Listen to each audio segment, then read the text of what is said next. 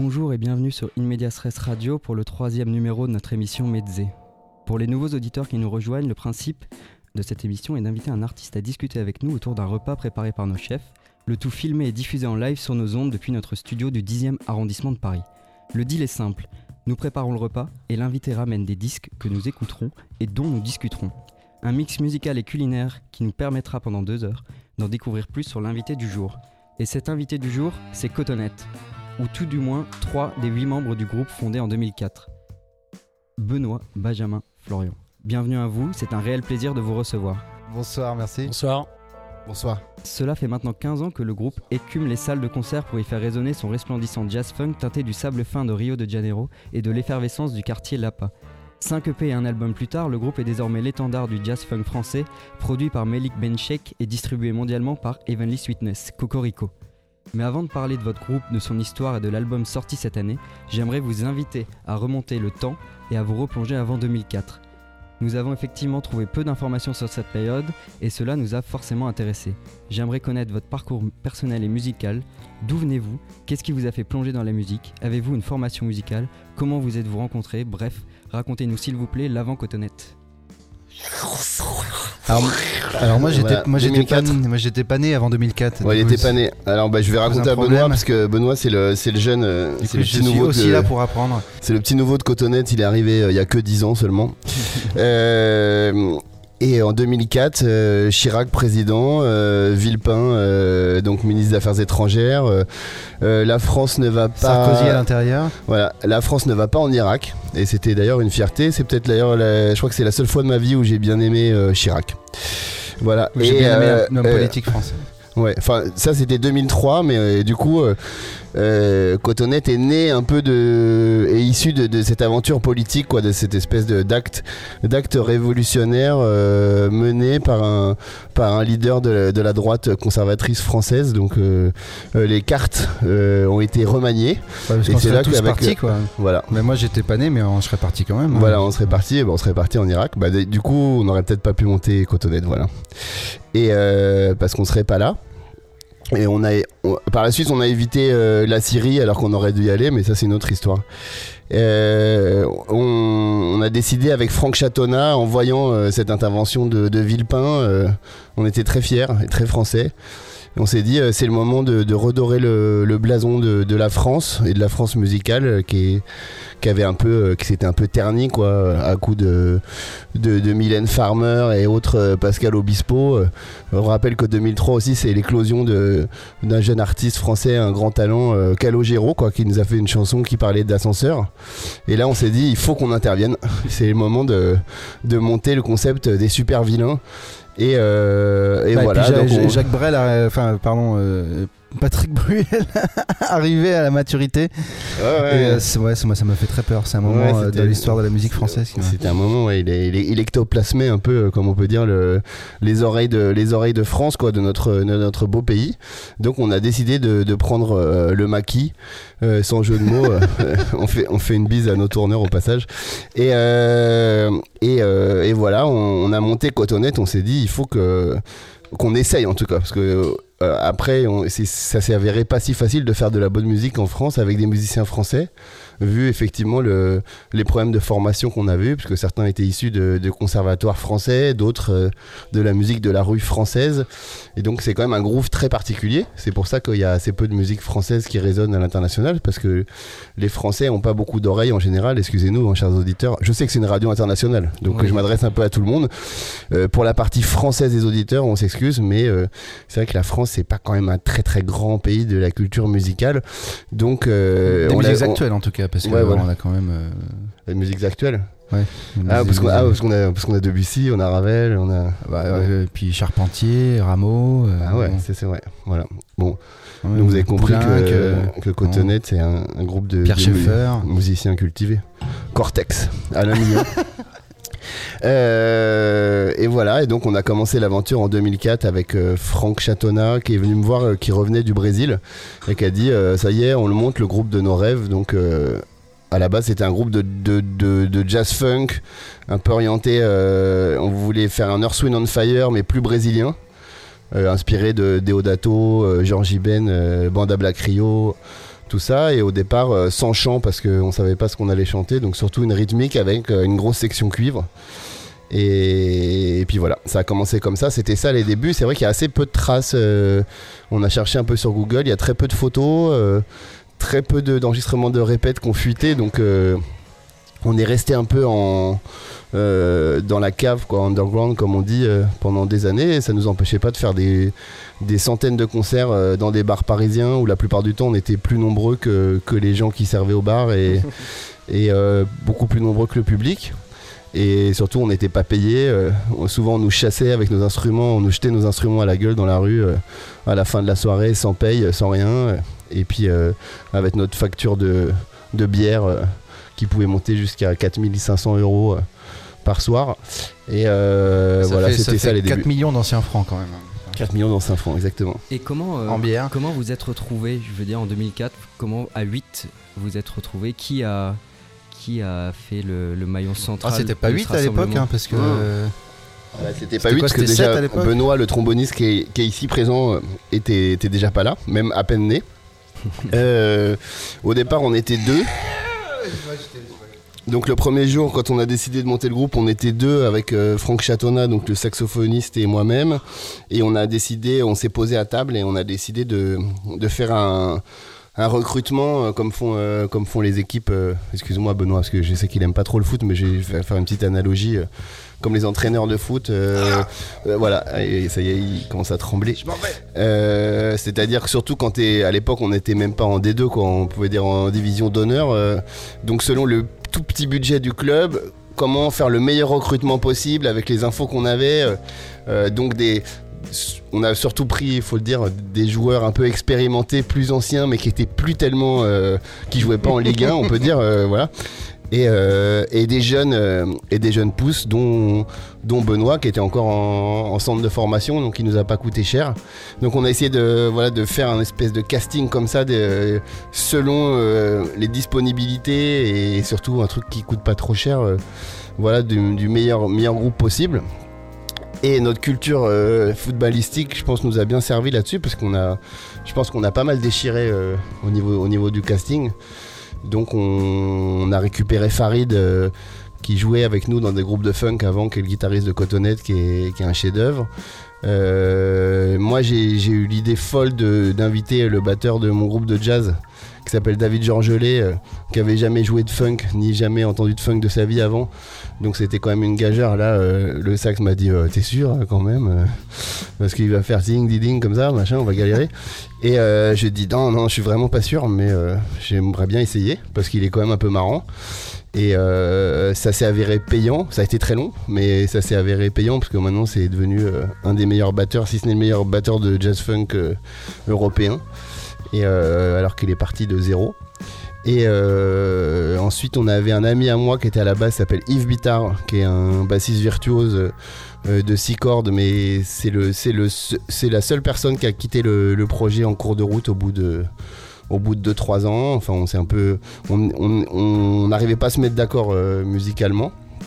Et donc, j'ai rencontré à ce moment-là un bassiste merveilleux qui s'appelle Jean-Claude Kebaili, qui est le bassiste actuel de Cotonette, qui est rentré. Et une fois que la rythmique s'est solidifiée euh, à 4, le sax a commencé à recruter euh, euh, les cuivres euh, un par un.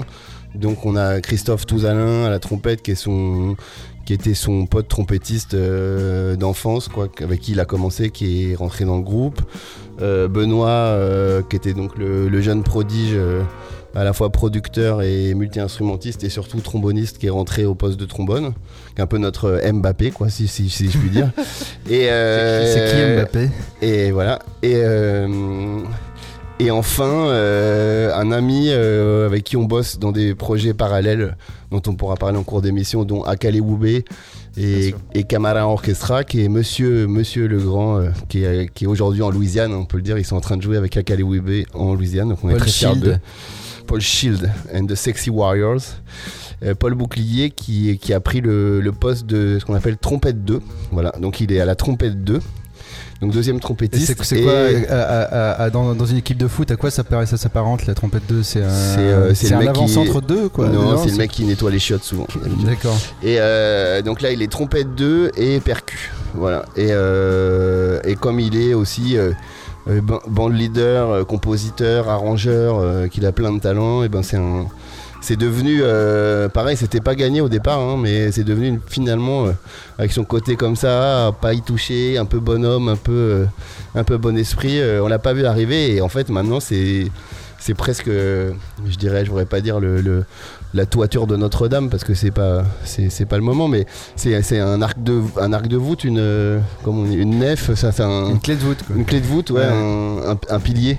C'est vrai qu'il fallait, de- il fallait ça pour, euh, pour, euh, pour concilier toutes les énergies qu'il y a dans ce. et, les personnalités qu'il y a dans ce, dans ce groupe. euh, c'est vrai qu'il est arrivé comme un cheveu sur la soupe et en fait il.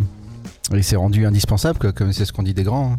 Ouais, ouais. Et c'est parce que c'est aussi ce que dit Benoît, c'est un, c'est un très bon, euh, très bon euh, médiateur et qui a. Alors on- ça, j'ai jamais réussi à savoir à quel point c'était euh, sincère ou vrai à l'intérieur. Si, si, il a une certaine Mais sagesse quand même. Il a une certaine ouais, sagesse, il y a mais il a, quelque parce qu'il a une très bonne énergie. Moi, je me méfie des gens qui, ont une, qui sont trop sympas. Il est vraiment très très sympa. Donc j'essaye de trouver quand même le côté. Je me dis putain, il doit y avoir un truc. Parce qu'à force d'être tellement sympa, ça devient un peu chiant. Parce qu'en fait, quand on rencontre, bah là, on a la chance qu'il soit pas là aujourd'hui, donc on peut casser du sucre sur son dos. Mais souvent, quand on voit des journalistes ou des trucs comme ça, tu vois, tous les gens disent qu'est-ce qu'il est sympa, Paul, quand même. Donc il est arrivé de rien et maintenant, c'est, ça devient un peu le, c'est genre le, le mec le plus sympa de Cotonnet, tu vois. Donc euh, les femmes se jettent un peu sur lui après les concerts, enfin, etc. Donc il prend, voilà. À mon goût, il prend un peu trop de place maintenant, mais euh, c'est tellement de manière sympa que, que ça fait du bien pour la, la cohésion du groupe, quoi. Qu'il y, a un- y a un gars un peu un, route, animateur, quoi. un animateur central, quoi. On pourrait dire un genre de, de Zidane en sympa, quoi. Et euh, est-ce que c'est parce que vous, tu te méfies euh, des, des gens sympas que vous avez décidé d'appeler l'album Super Vilain du coup préférez les méchants? Ah, Alors moi, j'ai, enfin vas-y, je vais laisser Benoît parler ou, ou euh, t'as des, t'as- toi t'as, ouais. Parce que moi j'étais pas là personnellement, donc j'ai accepté le titre. Ok. Ouais, moi, je suis pas sûr qu'il faille que je réponde parce que moi je vais tomber dans une, euh, je vais me lancer dans une analyse du groupe là et puis ça va, euh, on- je vais plomber un peu l'ambiance. Mais on est là pour ça. Hein. Euh, non non non parce que Faut en profiter, on a 25 psys autour de nous. tu veux dire qu'un micro c'est un psy. Dès que tu t'adresses à un micro, tu t'adresses à toi-même et donc. euh, non, je, non, je vais te laisser la parole sur les super vilains. Peut-être que je rebondirai sur ce que tu dis. Ouais, D'accord. que... Et ben alors moi j'étais pas là en fait pour le, le- alors le- on va laisser le, le choix du titre parce que entre temps donc Cotonette c'est huit musiciens mais il y a un ingé son qui s'appelle euh, Laurent de Boisgisson qui a été euh, monstrueux et fondamental parce que c'est lui qui a fait l'enregistrement de tous les EP, le mix des EP, l'enregistrement de l'album et l'enregistrement de l'album donc sans lui euh, il n'y a pas le son actuel de Cotonette en tout cas.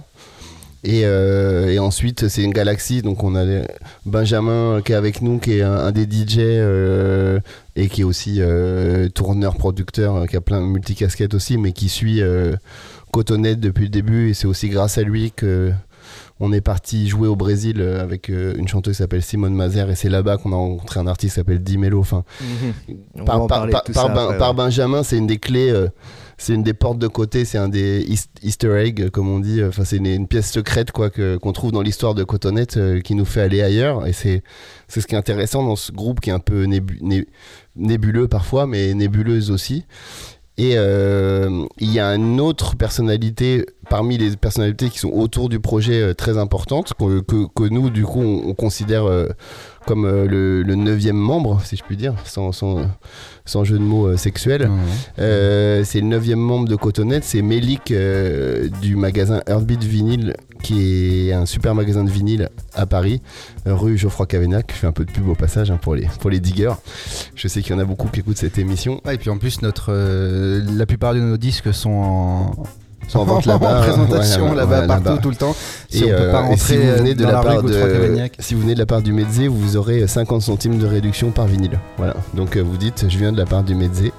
Voilà. Et euh, comme c'est des vinyles qui sont, qui vont maintenant, il y en a qui cotent plus de 100 euros. euh, Voilà, une réduction de 50 centimes, c'est pas, euh, c'est appréciable. Euh, donc Melik est devenu le manager un peu. Il a pris en main euh, Cotonette à un moment où, où Cotonette était très très malade, voire, euh, voire euh, alité, voire presque mort, on peut dire. Vous l'avez rencontré quand, Mélik On l'a rencontré en 2013. Ah, c'est une belle euh, histoire en plus. Ok, bah ça, je vais être les... Il connaît l'histoire quand on se baigne nu dans les névés euh, Voilà. à 5000 mètres d'altitude. Euh, et on a, bah, juste pour finir sur le, la ce que j'essayais de dire avant, Melik qui a produit l'album euh, s'est mis d'accord avec euh, Franck Chatonna qui est donc l'instigateur de Cotonette à l'origine et un des principaux compositeurs de Cotonette qui a composé un morceau qui s'appelle euh, qu'on a écouté en début d'émission un peu trop vite en 45 tours au lieu de 33 mais après on a rectifié c'est un morceau qui s'appelle Le Manoir des super vilains voilà Ouais. qui est sur l'album et donc ils ont juste extrait le terme super vilain parce que parce que ça nous correspond bien pas vraiment euh, pas vraiment humainement. Je pense qu'on aimerait on aimerait être un peu plus vilain que qu'on l'est qu'on l'est réellement mais euh, mais c'est en tout cas c'est une bonne énergie quoi, parce que le côté euh, c'est les super héros méchants c'est ceux qu'on aime aimer c'est ceux qu'on aime détester. Et comme sur scène on, part un peu comme ça parfois dans des dans, dans, des dans des fulgurances et c'est un peu l'histoire de Cotonette c'est quand même c'est souvent euh, Un peu subversif, quoi. Ouais, c'est subversif. C'est les, les super vilains, c'est ceux qui ont souvent les meilleurs, euh, les meilleurs pouvoirs, euh, les meilleurs trucs, qui trouvent toujours le meilleur truc au début du film et qui perdent quand même à la fin. Quoi. C'est aussi ceux qui font le film en général. qui un, font le film. Voilà. un film de super-héros, s'il n'y a pas un vrai super vilain charismatique en Super face, vilain, ils ça se trouvent, casse ils trouvent les meilleurs trucs et tout, et à la fin, bon, ils perdent quand même parce que les autres, ils arrivent à, ils s'en sortent, ils arrivent à s'associer entre eux, entre gens de bien, et donc je pense que vu, l'état actuel du monde et, les dirigeants qu'on a et, euh, un peu euh, l'apathie quoi, euh, l'apathie populaire aujourd'hui, je pense que Cotonette ne gagnera pas à la fin, je vous avertis. Je peux, je peux déjà vous annoncer euh, la fin de la dernière saison. Je pense que on va, pas vraiment changer le monde. Ouais, mais par contre, Euh, le tout super le aura- il va jusqu'à la dernière saison, toujours quoi. Ouais, il va Ça, jusqu'à au la moins, dernière saison. Il perd aux derniers épisodes, Mais il va jusqu'au bout, il est pas mis sur la touche. toujours du MP3 dégueulasse euh, sur des iPhones, euh, des MP3 qu'ils ont volés sur internet, euh, sur des iPhones qu'ils auront payé 2 ou 3 000 euros euh, en buvant euh, du Coca Light euh, au McDo. Ils seront quand même comme ça à la fin, les gens. Je suis désolé, hein, c'est un peu déprimant, je vous dis, mais c'est. euh, Et en même temps, on aura la chance d'avoir des, des ours blancs dans les rues de Paris, euh, des trucs comme ça. Donc, euh, il y aura, il y aura des côtés rigolos. quoi. Ok. Et après, oui, c'était quoi la question Ah, c'était la rencontre avec la rencontre, Ouais, la rencontre euh, avec Benoît, vas-y. C'est ça. Bah, ouais, c'était une très belle histoire. Euh, avant, justement, euh, Flo disait tout à l'heure que, que Melik nous a, nous ramassé, euh, ramassé en bas. Mais avant d'être en bas, on a eu, il y a eu un sursaut. on a été joué au Kazakhstan, au Jazzistan de, Rustam Ospanov. qui, est un, gros gros festival euh, à ses côtés et surtout, surtout dans un, dans à Almaty, dans, un- dans une ville qui est, qui est- vais pas dire que difficilement dire que c'est magnifique, mais c'est une ville qui a une espèce d'aura mystique. euh, il y a, y a bon, il s'est passé beaucoup de choses là-bas et, euh, et en fait Melik faisait partie des DJ euh, invités par le festival. Et il se trouve que euh, bon, c'est un festival qui est très orienté sur la musique euh, qu'on essaie, de défendre. Et donc des atomes crochus se sont assez rapidement, assez rapidement mis en place. Et, euh, et surtout, il y, a il y a vraiment une, aura dans ce festival. Euh, Flo disait tout à l'heure, on parlait de, se baigner nu dans des névés. C'est que Flo et moi, qui a eu 7 ou 8 heures avant de prendre l'avion pour rentrer, on s'est retrouvés embarqués par un, par un milliardaire dans les, dans les montagnes du Kazakhstan. euh, qui sont les contreforts de l'Himalaya. hein. Voilà. pour- euh, géographiquement, pour ceux qui ne situent pas le Kazakhstan, c'est en Asie, euh, c'est tout au sud, en bas de la Russie, collé à la Chine, à la Mongolie et, et à l'Himalaya. Voilà. Donc au-dessus d'Almaty, c'est un peu comme, vous voyez, Grenoble avec les Alpes, c'est comme Grenoble, en... sauf que ça monte deux fois plus haut. Euh, ça monte à 5005 euh, juste au-dessus d'Almaty, donc c'est très impressionnant. quoi. C'est une cuvette avec des, des, fulgurances euh, montagneuses comme ça, c'est très très impressionnant. Voilà, et puis du coup, on s'est retrouvé à faire une dernière soirée après le concert, après les, les DJ sets, euh, euh, avec tout le monde à discuter, échanger sur la musique, etc. Et se retrouver euh, dans, dans, dans les montagnes quelques heures après à se baigner tout nu dans un, dans un, dans, un euh. Euh, Enfin bref, il y a eu vraiment une, une aura et une mystique autour de, ce voyage et du coup, ça a été impossible pour nous de pas de pas prendre de prendre contact avec des gens qui faisaient vivre la musique qu'on aime à Paris et qui la faisait vivre euh, très bien et qui avait des qui avait des quelque part des institutions. Alors Speed Vinyl on peut dire que c'est un c'est un c'est un pied c'est un pied à terre quoi pour nous maintenant. Et, euh, et puis en plus, bon, c'est comme disait Flo tout à l'heure euh, en parlant de Polo, de, de sa sympathie, je pense que Melik est un, est un espèce d'être humain incroyable et, et d'une- gentillesse et d'une sagesse euh, qui nous ont fait beau, aussi beaucoup de bien. Et donc euh, voilà, il y a eu une espèce de, de- de salvation euh, globale et commune qui s'est qui s'est qui s'est fait autour de ce, de ce nouveau noyau, quoi.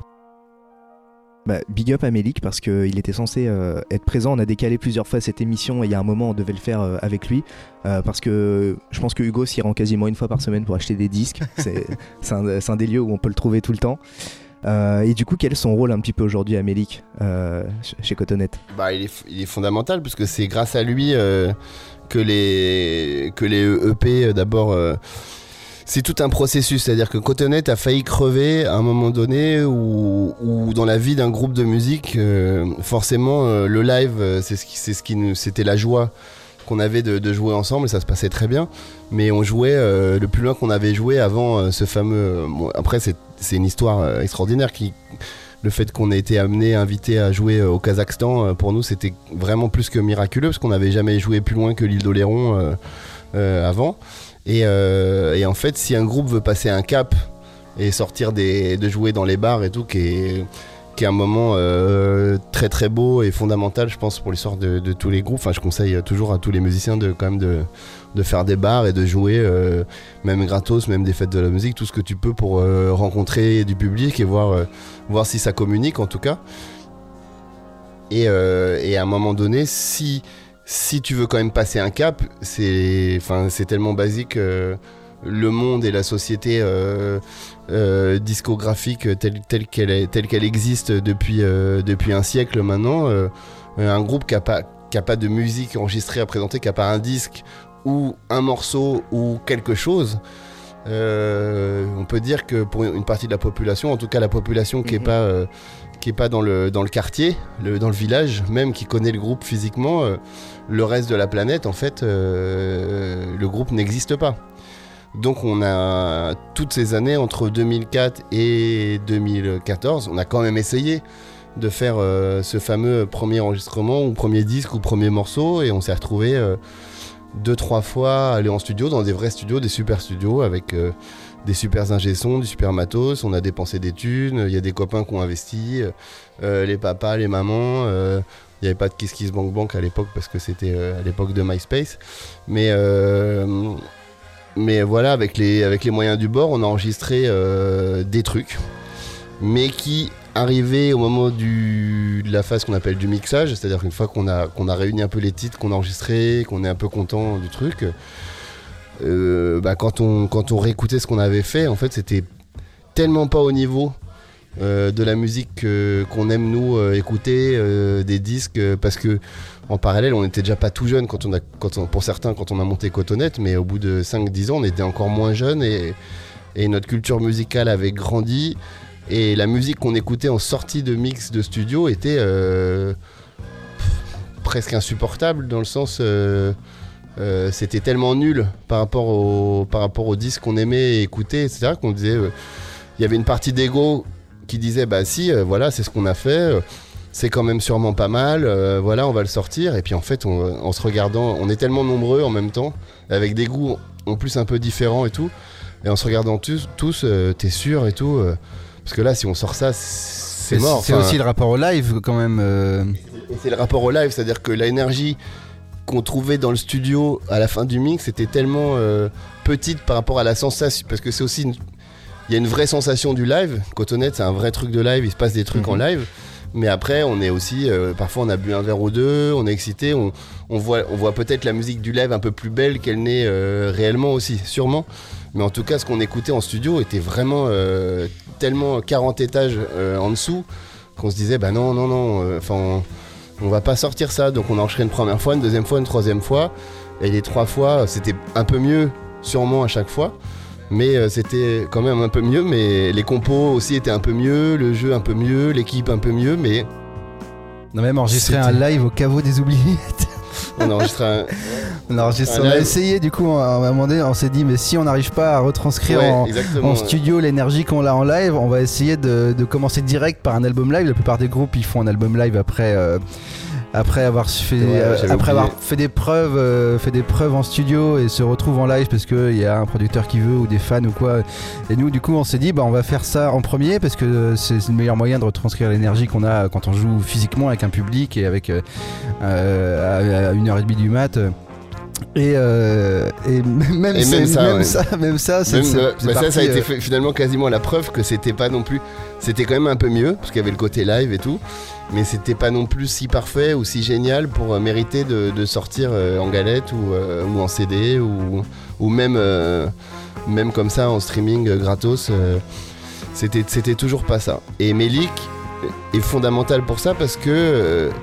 Euh, c'est les- on avait besoin d'un, d'un, d'un, d'un troisième œil, comme on dit au théâtre, ou d'un metteur en scène, ou de, d'un DA quoi. d'un DA, euh, euh, de quelqu'un qui, qui, qui tranche. En fait, parce que Cotonette, c'est, c'est des super mecs et euh, des bons musiciens, mais on a quand même chacun, euh, c'est quand même, eu- et comme c'est un- une pseudo-démocratie à la base, euh, tout le monde a un peu son mot à dire sur les morceaux, du coup ça tire dans des sens, euh, les compos, euh, ça c'est bien, mais ça c'est pas bien. Il y a aussi des, générations un peu différentes dans Cotonette, et du coup c'est est- est- a été fondamental parce qu'on lui a présenté une trentaine de compos, il en a choisi euh, 10 pour l'album. Ensuite, euh, quand on était en studio avec lui, il, disait euh, on faisait euh, tant de prises jusqu'à ce qu'il considérait qu'on qu'on- ait eu la bonne, etc. Donc. C'est- grâce à lui que, en fait, on a, on a réappris à marcher en tant que groupe en, en- se, faisant, en se faisant confiance. Et, et- grâce à lui, on a fait. il, a, il a eu l'intelligence de nous faire faire des EP au début, c'est-à-dire un morceau ou deux morceaux petit à petit plutôt que euh, de sortir euh, un disque euh, d'un coup d'un seul qui nous aurait peut-être effrayé avec ses bons et ses mauvais côtés. Et, et- et petit à petit, comme ça, il nous a redonné. c'est pas, on n'avait pas de problème de confiance de groupe justement par rapport au live, mais c'est vrai que le studio c'était compliqué. Et grâce à lui, on a on a eu ce premier album Super Vilain, donc, qui est évidemment imparfait, mais on on s'y retrouve tous et on est tous super fiers et c'était c'était c'était ça dont on rêvait quoi, enfin d'avoir un en- enfin bon voilà ça a pris 15 ans hein, mais enfin d'avoir un premier disque euh, dont on peut dire bon ça euh, c'est quelque chose. C'est peut-être pas. euh, Vous en êtes fiers et ça représente Cotonette. ouais, ouais, En tout cas aujourd'hui. Exactement. Et euh, justement, en studio, ça se passe comment? C'est des, c'est des morceaux que vous connaissiez déjà, que vous avez euh, joué en studio pour enregistrer Ou alors c'est des morceaux que vous avez créés dans le studio? Non, c'est des morceaux que, qui étaient déjà. Enfin, pour la plupart, pas tous, mais qu'on jouait euh, déjà euh, de, façon un peu. euh, de façon un peu erratique, parce que justement, et Melik nous a pas aidé que sur le son, il nous a aidé aussi sur, la structure, il nous a fait rencontrer des gens. Il nous a aider sur la façon justement avec les, les, différences de génération et de culture dans le groupe euh, quand on composait ensemble en, euh, en répétition et qu'on se disait ah on, bon, on va là on va là et puis il y a des trucs qui se mettaient en place et en fait euh, et par la confiance qu'on avait en Melik, il, a il, a, il, instigé des choses qui ont fait qu'au lieu d'avoir juste confiance en groupe, on a eu confiance dans, dans le collectif et dans les gens qui nous entouraient. Euh, et du coup, il y a, des compos qu'on jouait un peu en live et qu'on développait en live, mais qu'on voyait pas forcément enregistrer en CD parce que ça, faisait souvent des morceaux qui faisaient 12, 13, 14 minutes. On se disait, mais comment, on va mettre ça sur une galette? Et euh, donc, on est quand même arrivé en studio avec la plupart de la matière. Euh, et après, il y a la, discussion collégiale et, euh, souvent un point final de Mélic qui disait euh, ça, ça, ça, marche pas, ça, ça marche pas, on, fait, autrement. Ça, ça marche très bien, on continue, on va là-dedans. Qu'est-ce que, vous- là dans, ce- sillon-là, où est-ce que vous pouvez aller, jusqu'où vous pouvez aller à raison de, à raison de, de cargaison de de, de Rome et de d'ambiance et de et de comment dire et de bons mots et de, de camaraderie quoi mais euh, ouais la, plus- la plupart du matériel était déjà était déjà là avant Et puis, et puis euh, énorme, euh, énorme magasin de disques. euh, J'en fais un peu de pub hein, pour son magasin. Mhm. euh, donc Heartbeat Heartbeat. Vinyl, rue Geoffroy Cavaignac. donc des, non mais des vinyles incroyables et énorme, énorme culture. Justement, c'est c'est aussi pour ça que Cotonette est un, un, groupe, euh, je sais pas comment dire, ami, ami des, des, des DJ ou des diggers euh, de musique, euh, parce qu'on en a rencontré plein. Et donc, euh, et comme on aime la musique, on se retrouve dans les gens qui, les DJ, bah, comme Binge ici présent, qui, qui, passent du son. Et donc, on a des discussions. c'est- un groupe qui est lié à ce monde-là qui, a- qui n'a cesse d'avoir des allers-retours euh, avec euh, les gens qui, qui, qui kiffent le son et qui passent le son, dont c'est dont, dont, dont- le métier. Donc, euh, ça nous sort aussi du, du, syndrome musico-musicien. Enfin, en- entre nous, on a, on, a, on a aussi, grâce à ces gens-là, un, un accès vers l'après, vers la vie d'un disque, par qui il va être joué, pour qui il va être joué. Et, donc, euh, on a toujours des allers-retours. Et Melik, il était super pour ça, parce que quand on avait tel ou tel compo, euh, on pouvait aller au magasin, euh, dire bah voilà, ce morceau il est comme ça, qu'est-ce que tu en penses? Il dit ouais, c'est super, d'ailleurs, ça me fait penser à. Et là, il passait un disque, il nous passe un disque. Qui, allait dans le style de la composition euh, qu'on avait proposé en disant bah voilà eux ils ont fait ça ça peut aller jusque là est-ce que vous vous en sentez capable? Est-ce que ça vous donne des... est-ce que ça vous inspire? Euh, est-ce que tel type d'arrangement de cuivre tel type de son euh, ça vous parle? Est-ce que ce groove basse batterie guitare ça vous intéresse? À chaque fois du coup on avait de la matière concrète pour, pour faire des allers-retours sur notre travail et, et, donc c'est vraiment tous les DJ en, gé- en général qui sont, mais depuis, de- depuis le début, euh, moi j'ai un de mes meilleurs amis qui est, qui est aussi digger et DJ, qui était. Euh, Cotonette a commencé comme ça aussi, il y avait déjà des allers-retours avec lui sur les trucs qu'on faisait et qui nous faisait écouter du son déjà à l'époque, et maintenant c'est des DJ comme euh, même euh, jusqu'à Spina et puis Mhm. Dimitri, From Paris, etc. Des, des, des- des pointures internationales au- aussi. Mais on continue à avoir ce- ce- cette discussion et cet aller-retour parce que moi j'ai vraiment j'ai vraiment envie, euh, c'est pas, euh, pas forcément euh, cal- calculé de ma part en, termes de business, mais c'est, c'est juste qu'il y a des gens qui pour moi sont importants, qui ont été importants dans, mon, dans ma culture et mon histoire musicale, comme Gilles Peterson donc et je sais que par exemple son aura à lui et son influence sur sur sur l'espèce de musique de niche de, bonne musique globale sur la planète elle est importante pour pour des millions de gens. Donc ça m'inté- ça m'intéresse de de, de pas être trop loin de, ce que, penser, que peut penser ou ce que peut imaginer euh, quelqu'un comme, euh, comme Peterson. Et du coup, euh, euh, essa- essayer d'orienter le, projet de manière à ce que à ce qu'il ait une vie une fois une fois une fois posé sur disque de pas de, de pas être complètement introverti comme des espèces de, d'artistes euh, romantiques, euh, on pourrait dire euh, baudelairiens du 19e siècle, genre euh, on écrit de la musique la nuit à la lumière de la bougie en fumant du hashish et puis on, a on, a vu un- on a vu une vérité, un espace magnifique, c'est comme ça que ça doit être.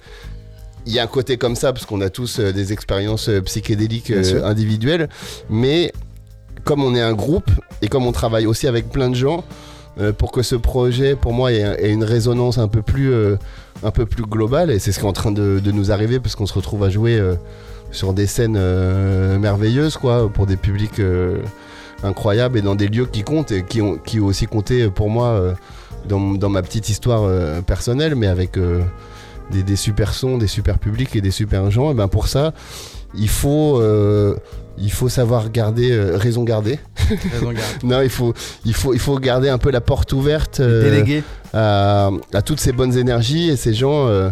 euh, c'est une musique tellement vaste, si on peut dire la musique de Cotonette, enfin sans, sans, sans, sans arrogance de, de ma part, mais il y a beaucoup de possibles avec les musiciens qui sont là. Et du coup, c'est c'est intéressant de d'avoir le- les entrées de, de chacun en disant euh, tel morceau j'aime bien. Là euh, si vous aviez fait ça même après coup une fois que le disque est sorti là peut-être ça aurait été pour la suite. Euh, euh, vous auriez peut-être plus, plus développé cette partie-là ou cette chose-là. Et du coup, on a, on a, on a l'écoute de ça pour essayer de, de faire encore mieux en live et sur disque Et, à euh. Et tu as parlé de proximité avec les DJ, tu as parlé de, de Dimitri. Et c'est vrai que c'est un sujet qu'on voulait aborder, c'est qu'on vous entend pas juste euh, dans les salles de concert ou dans les clubs de jazz.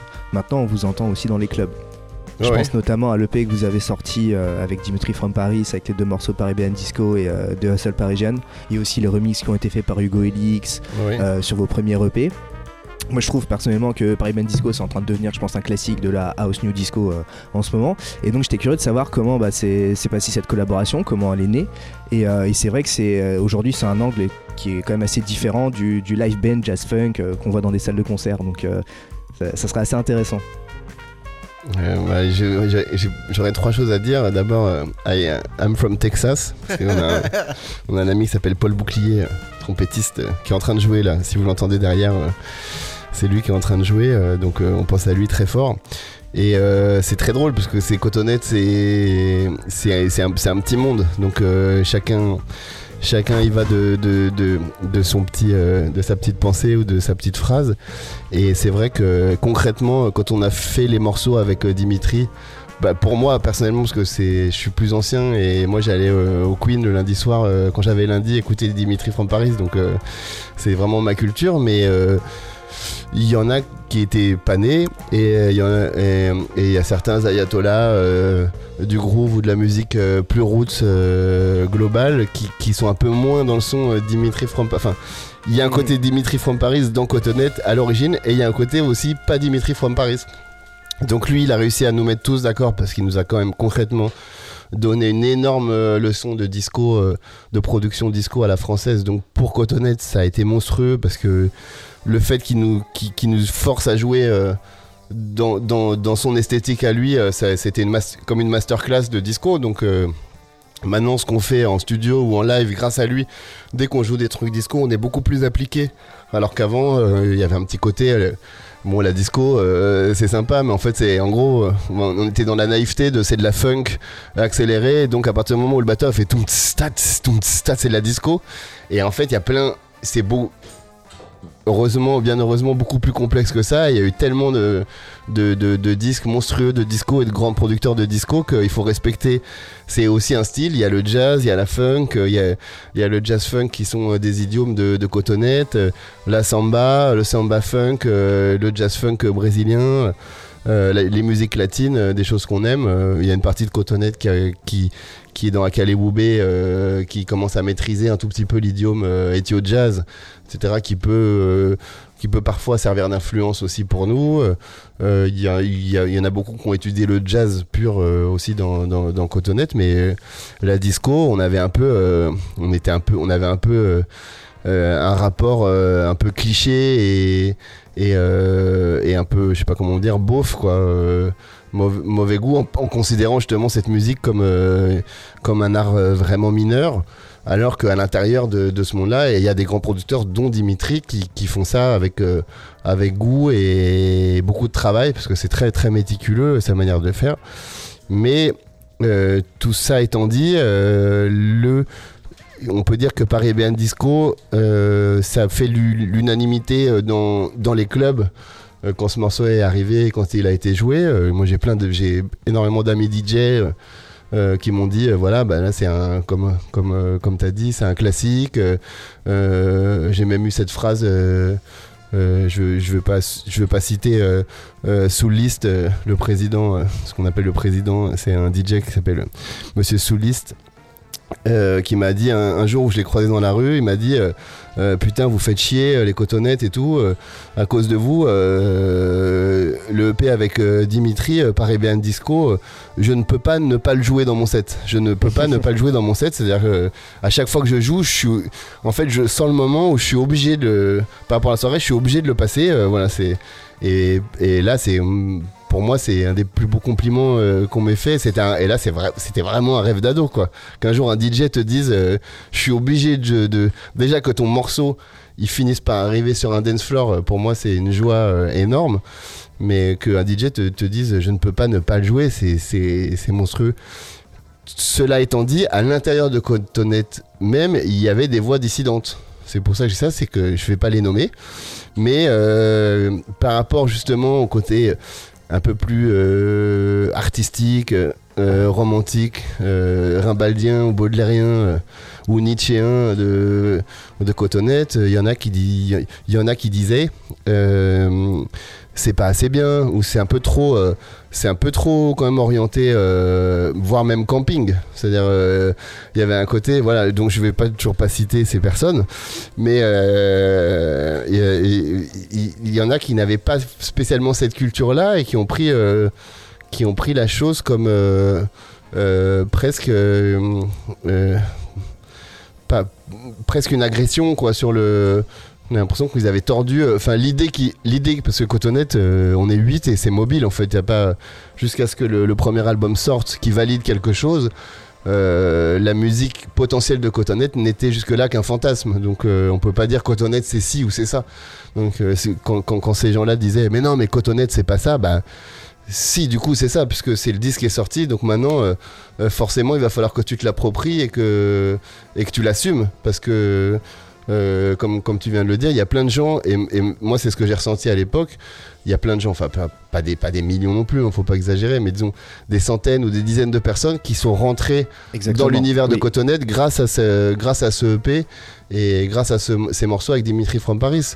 Donc c'est peut-être pas dans un sens purement jazz funk euh, ce qu'on voulait faire au départ, mais moi ça m'intéresse quand même, vu qu'en plus c'est des morceaux que personnellement j'aime beaucoup, mais euh, ça m'intéresse que, que, que des gens aient pu découvrir Cotonnette grâce à quelqu'un qui, qui, qui a fait un travail euh, sérieux en plus. Et est-ce qu'on sait si les gens qui ont découvert Cotonnette avec, ce, avec, ces, avec cette EP là en... Bah, c'est l'occasion, tu peux poser la Justement, question. je vous pose la question, est-ce que, est que vous avez des, des, des retours sur les gens qui ont pu rentrer dans Cotonnette grâce à, grâce à ça? Et qui ont adhéré à la, à- au... Oui, moi je- déjà je pense Super que aussi. ces, ces, in- ces intérêts-là ils sont pas euh, exclusifs chacun. C'est que, à mon avis, il y a de fortes chances que quelqu'un qui, qui apprécie euh, de la disco ou qui, qui aime aller en club et aller écouter, découvrir de nouvelles choses, il y a de fortes chances que chez lui, posé, il apprécie au- aussi écouter du jazz ou de la funk. Donc il y a des ponts qui sont vraiment possibles et moi je, je connais des gens qui ont effectivement découvert, euh, vous ont découvert grâce à ce morceau-là, qui adorent aussi ce que vous faites à côté. Donc euh, je pense que les deux sont pas, sont pas ant- antinomiques. Voilà. Après, vous êtes 8 et je comprends ce que vous avez dit. euh, vous avez des, euh, avis euh, et des influences différents, donc ça doit pas toujours être facile de s'aligner. Mais ça sera intéressant aussi qu'on parle justement de vos influences. C'est pour ça qu'on vous a demandé de ramener des disques en fait. Et depuis tout à l'heure, on écoute votre album. Et ce que je vous propose là, c'est peut-être que vous, nous racontiez, vous nous, vous expliquiez un petit peu quels sont les, disques que vous avez ramenés et surtout bah, quel est le prochain disque que vous voudriez passer. Alors moi je vais, je vais, je vais prendre la parole direct parce qu'étant un enfant de la génération milléniale, euh, j'ai pas de, j'ai pas de platine chez moi, j'ai jamais eu de platine chez moi. Donc euh, voilà, j'ai ramené euh, Macaboche et c'est tout. Euh, Ben- Benjamin Verdi dit Binge. DJ Binge. DJ Binge. Et ben moi j'ai ouais, j'ai apporté quelques disques qui euh, on va dire rassemblent de mon point de vue les in- enfin certaines influences de Cotonnette euh, telles que je les ai comprises. Parce que moi ouais le- quand j'ai vu quand j'ai écouté Cotonnette la première fois en live euh, C'était il y a combien de temps ah, c'était il y a bah, je dirais une dizaine d'années un truc comme ça. Et le morceau qui m'a scotché sur place, euh, du coup, la première fois, et à chaque fois que je le réentendais, c'était la reprise de Herbie Hancock de l'album. euh, Florian, toi, tu vas savoir euh, me redonner le nom du titre. Qui est dans Secrets. Qui est dans Secrets, l'album Ah, de. Breakout. Non, non. Euh, mais on a un trou là. Euh, Bon, il y a un trou, mais c'est pas grave, en gros, c'est. Euh, Merde, comment il s'appelle Pardon, Herbie. Merde, euh, je m'attendais pas. Parce que comme, comme on le, malheureusement on le joue plus. Bon, on a le nom de l'album qui s'appelle Secrets, Secrets, de Herbie et Hancock. C'est le morceau. euh, pardon, personne n'a. Je crois que c'est le cinquième du disque Personne n'a de l'album. Non, non, non, bah non. Non, non. On a un grand fan de Herbie derrière. Merde, mais j'ai un trou, j'ai la honte. Non. Gentle South, Gentle. Ge- ouais, c'est parce que ouais, c'est parce que c'est imprononçable. Gentle, Gentle South. Merci Augustin. en gros, en, en écoutant le morceau, moi je fermais les yeux et j'entendais le morceau d'Herbie, quoi. À, à pratiquement aucune nuance près, quoi. Je me suis dit, Ah ouais, c'est sympa pour, ça. pour que des mecs arrivent à jouer Merde, un je truc pensais qu'on avait pareil. une Et puis pareil, moi je suis un grand fan d'Herbie Hancock devais être depuis vraiment toujours, bourré, hein. donc. euh, Non, non, je ne bois pas. J'ai commencé très tard. Il a commencé avec Et nous, du coup, je me suis dit, euh, je me suis Et dit, du coup, tu l'as amené ce genre de, de, de groupe, il faut les suivre de près, quoi. Et je l'ai pas amené parce que non, je n'ai pas en, je Il y a- n'ai il y pas a en quelqu'un là ici, euh, Secret Ah oui. D'accord. Et qu'est-ce que tu as ramené d'autre? Mais, euh, mais du coup, euh, enfin moi j'ai un disque, j'ai un disque avec Herbie Hancock dedans, mais qui est un disque de Lee Ritenour, Donc, Très et bien. donc un guitariste euh, bah, qui, euh, qui s'est souvent entouré d'Herbie Hancock et vice versa, pas mal de prod. Euh, je sais pas, est-ce qu'on le met passer direct Ah ouais, ouais. Allons-y, hein. C'est. Caterpillar, c'est ça Euh, Oui, c'est Caterpillar, Ah, je crois. j'adore ce morceau. Bah, tu peux aller, le- tu peux aller le mettre si tu veux. Ou... Ouais, il y a, il y a Sacha qui Sacha se propose. Allez, je vais le mettre. Allez. Ouais.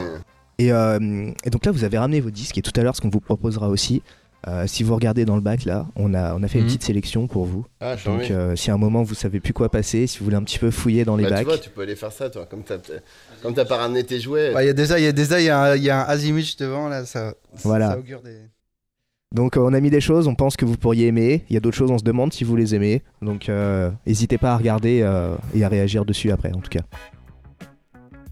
On a aussi nos, nos deux chefs qui sont en train de cuisiner depuis, depuis euh, Depuis ce matin. hein. la fin de la matinée, je crois. On sait pas vraiment ce qu'ils font, on n'a pas encore vu la tête du menu. Euh, mais je pense qu'on devrait bientôt avoir les, les premiers plats qui vont arriver et on leur proposera de venir aussi pour nous expliquer euh, quels sont, quel est le menu du jour en tout cas. Et on va vous laisser avec un peu de musique.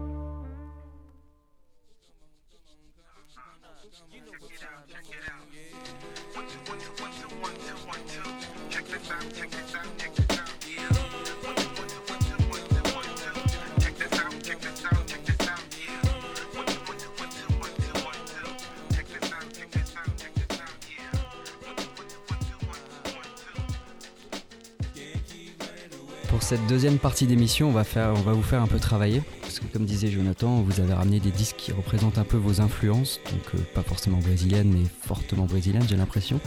Euh, donc le premier disque qu'on a écouté, euh, c'est toi Benjamin qui l'a ramené.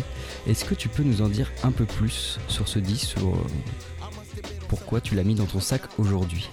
Ah bah parce que c'est un petit peu un, un de mes classiques, je sais pas, ça doit faire 15 ans que je l'ai ce disque, je l'ai acheté dans un vide-grenier euh, en connaissant vaguement le nom du bonhomme et en général je regarde toujours qui est un peu dans le groupe, quand enfin à l'époque quand j'achetais beaucoup de disques dans les vide-greniers.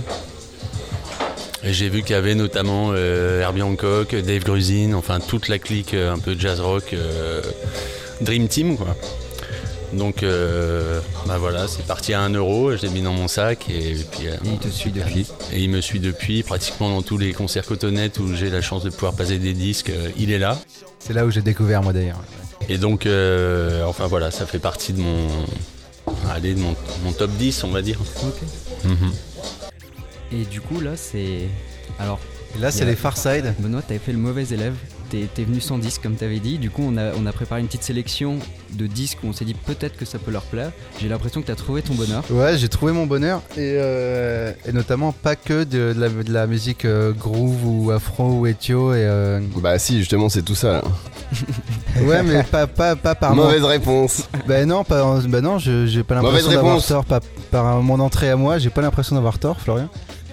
Non, euh, je, moi en fait, je, suis- c'est un peu grâce à Cotonnette que je suis rentré dans, dans, la, dans ce que ce que Flo appelait tout à l'heure la niche du, groove et de, et de ces musiques-là. Moi, c'est un peu par Cotonnette que je suis rentré là-dedans parce que j'ai écouté pendant mes études, euh, j'ai écouté des, des George Duke, des George Benson et les, les gros saucissons, etc. Mais euh, tout en en disant saucisson parce que c'est extrêmement connu et parce que c'est ce, qui aguiche l'oreille euh, en remettant pas du tout en question la qualité du qualité des bonhommes, ça c'est sûr. Mais du coup, euh, il a fallu que je rentre dans Cotonnette pour euh, être confronté à des justement à des et des artistes que je connaissais pas et rentrer un peu là-dedans par là. Et du coup, j'ai mis les Farside parce que moi, c'est le hip-hop et Jay Dilla notamment, c'est vraiment la production avec, euh, avec les Farside là-dessus.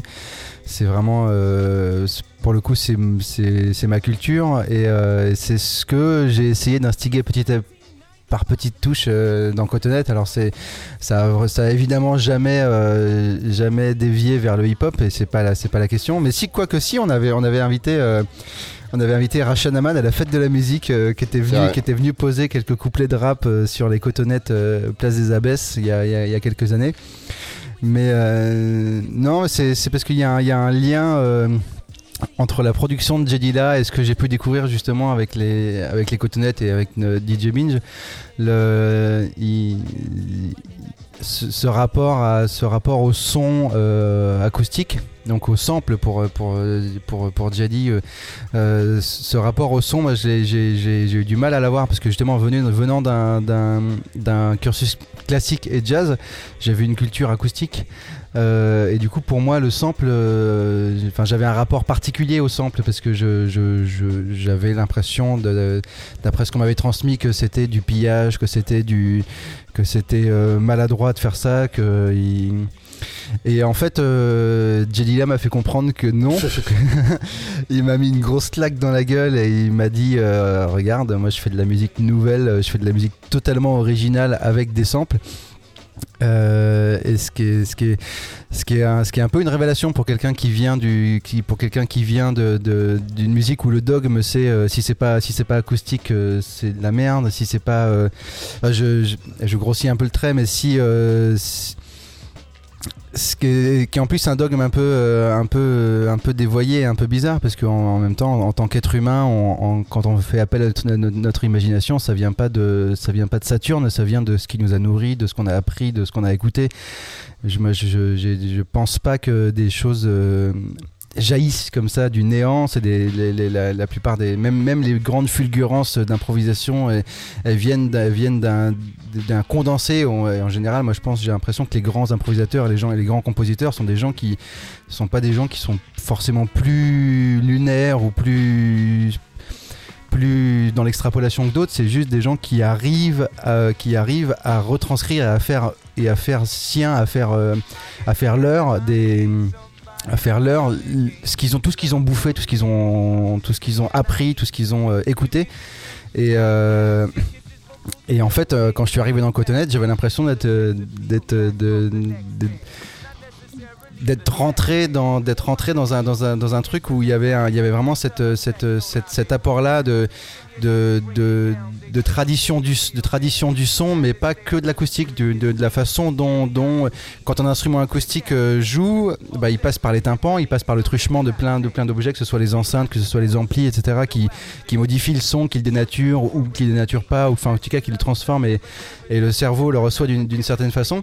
Et euh, et du coup, le, le passage, le passage par Jedila était, euh, a été, euh, était salvateur en fait, parce que là, le mec, il arrive, il, utilise des choses qui sont déjà faites, et juste la, quelque, la, la plupart des prods de Jedi, il y a une drum, une basse et un Rhodes. Et, euh, et avec trois éléments samplés, il fait un truc qui est complètement mystique, qui est complètement, qui n'a rien à voir avec ce qui a déjà été fait. Et, et voilà, du coup, le coup de cœur, les Farside et Running.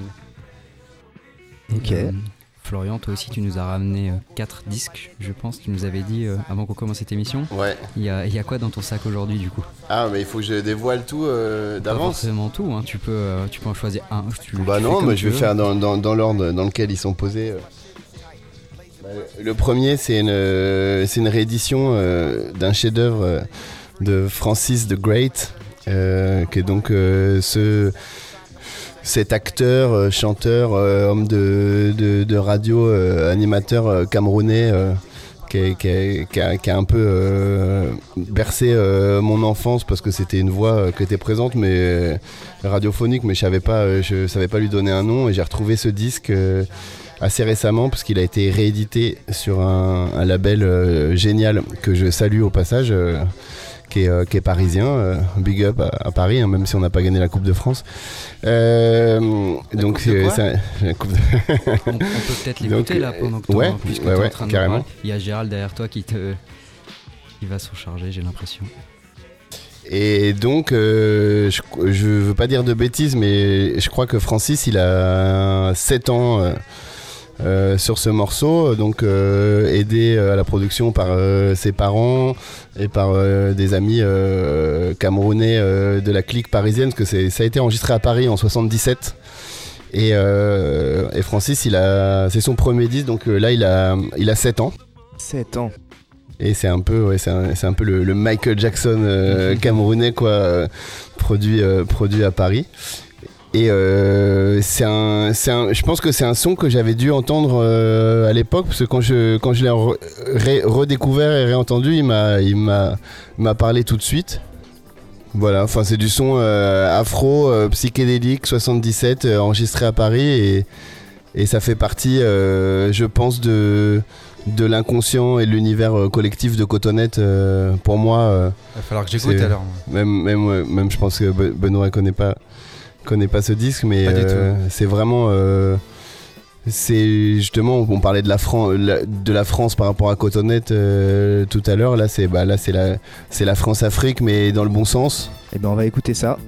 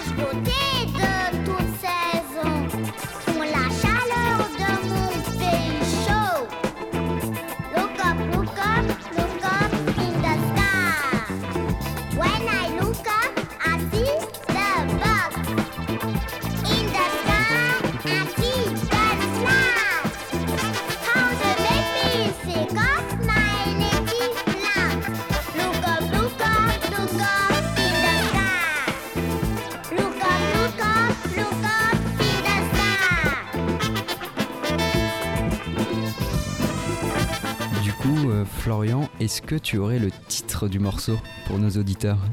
Parce que je pense que beaucoup voudront euh, savoir. euh, Alors c'est Francis the Great et le titre euh, Même moi, je veux savoir d'ailleurs. Look Up in the Sky.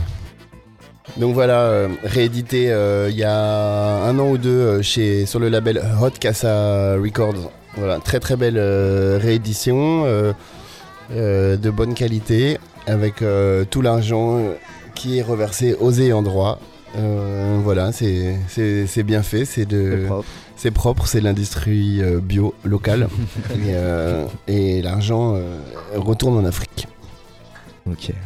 Et le prochain morceau, Euh, Alors le prochain morceau c'est Tim Maya. Donc pour le pour les gens qui auraient jamais entendu parler de lui, c'est un peu le Barry White euh, brésilien. C'est un peu la Ou James Brown. ou James Brown. Mais euh, quand même les femmes dans le public euh, lui jetaient leurs petites culottes. Alors qu'il a- il- et- alors qu'il avait pas la même physionomie que, que James Brown quand même. Plutôt Barry White Ouais, que, James Brown ouais, dans le. En termes de corpulence, il y a un truc. euh. Comme quoi, tous les espoirs sont permis.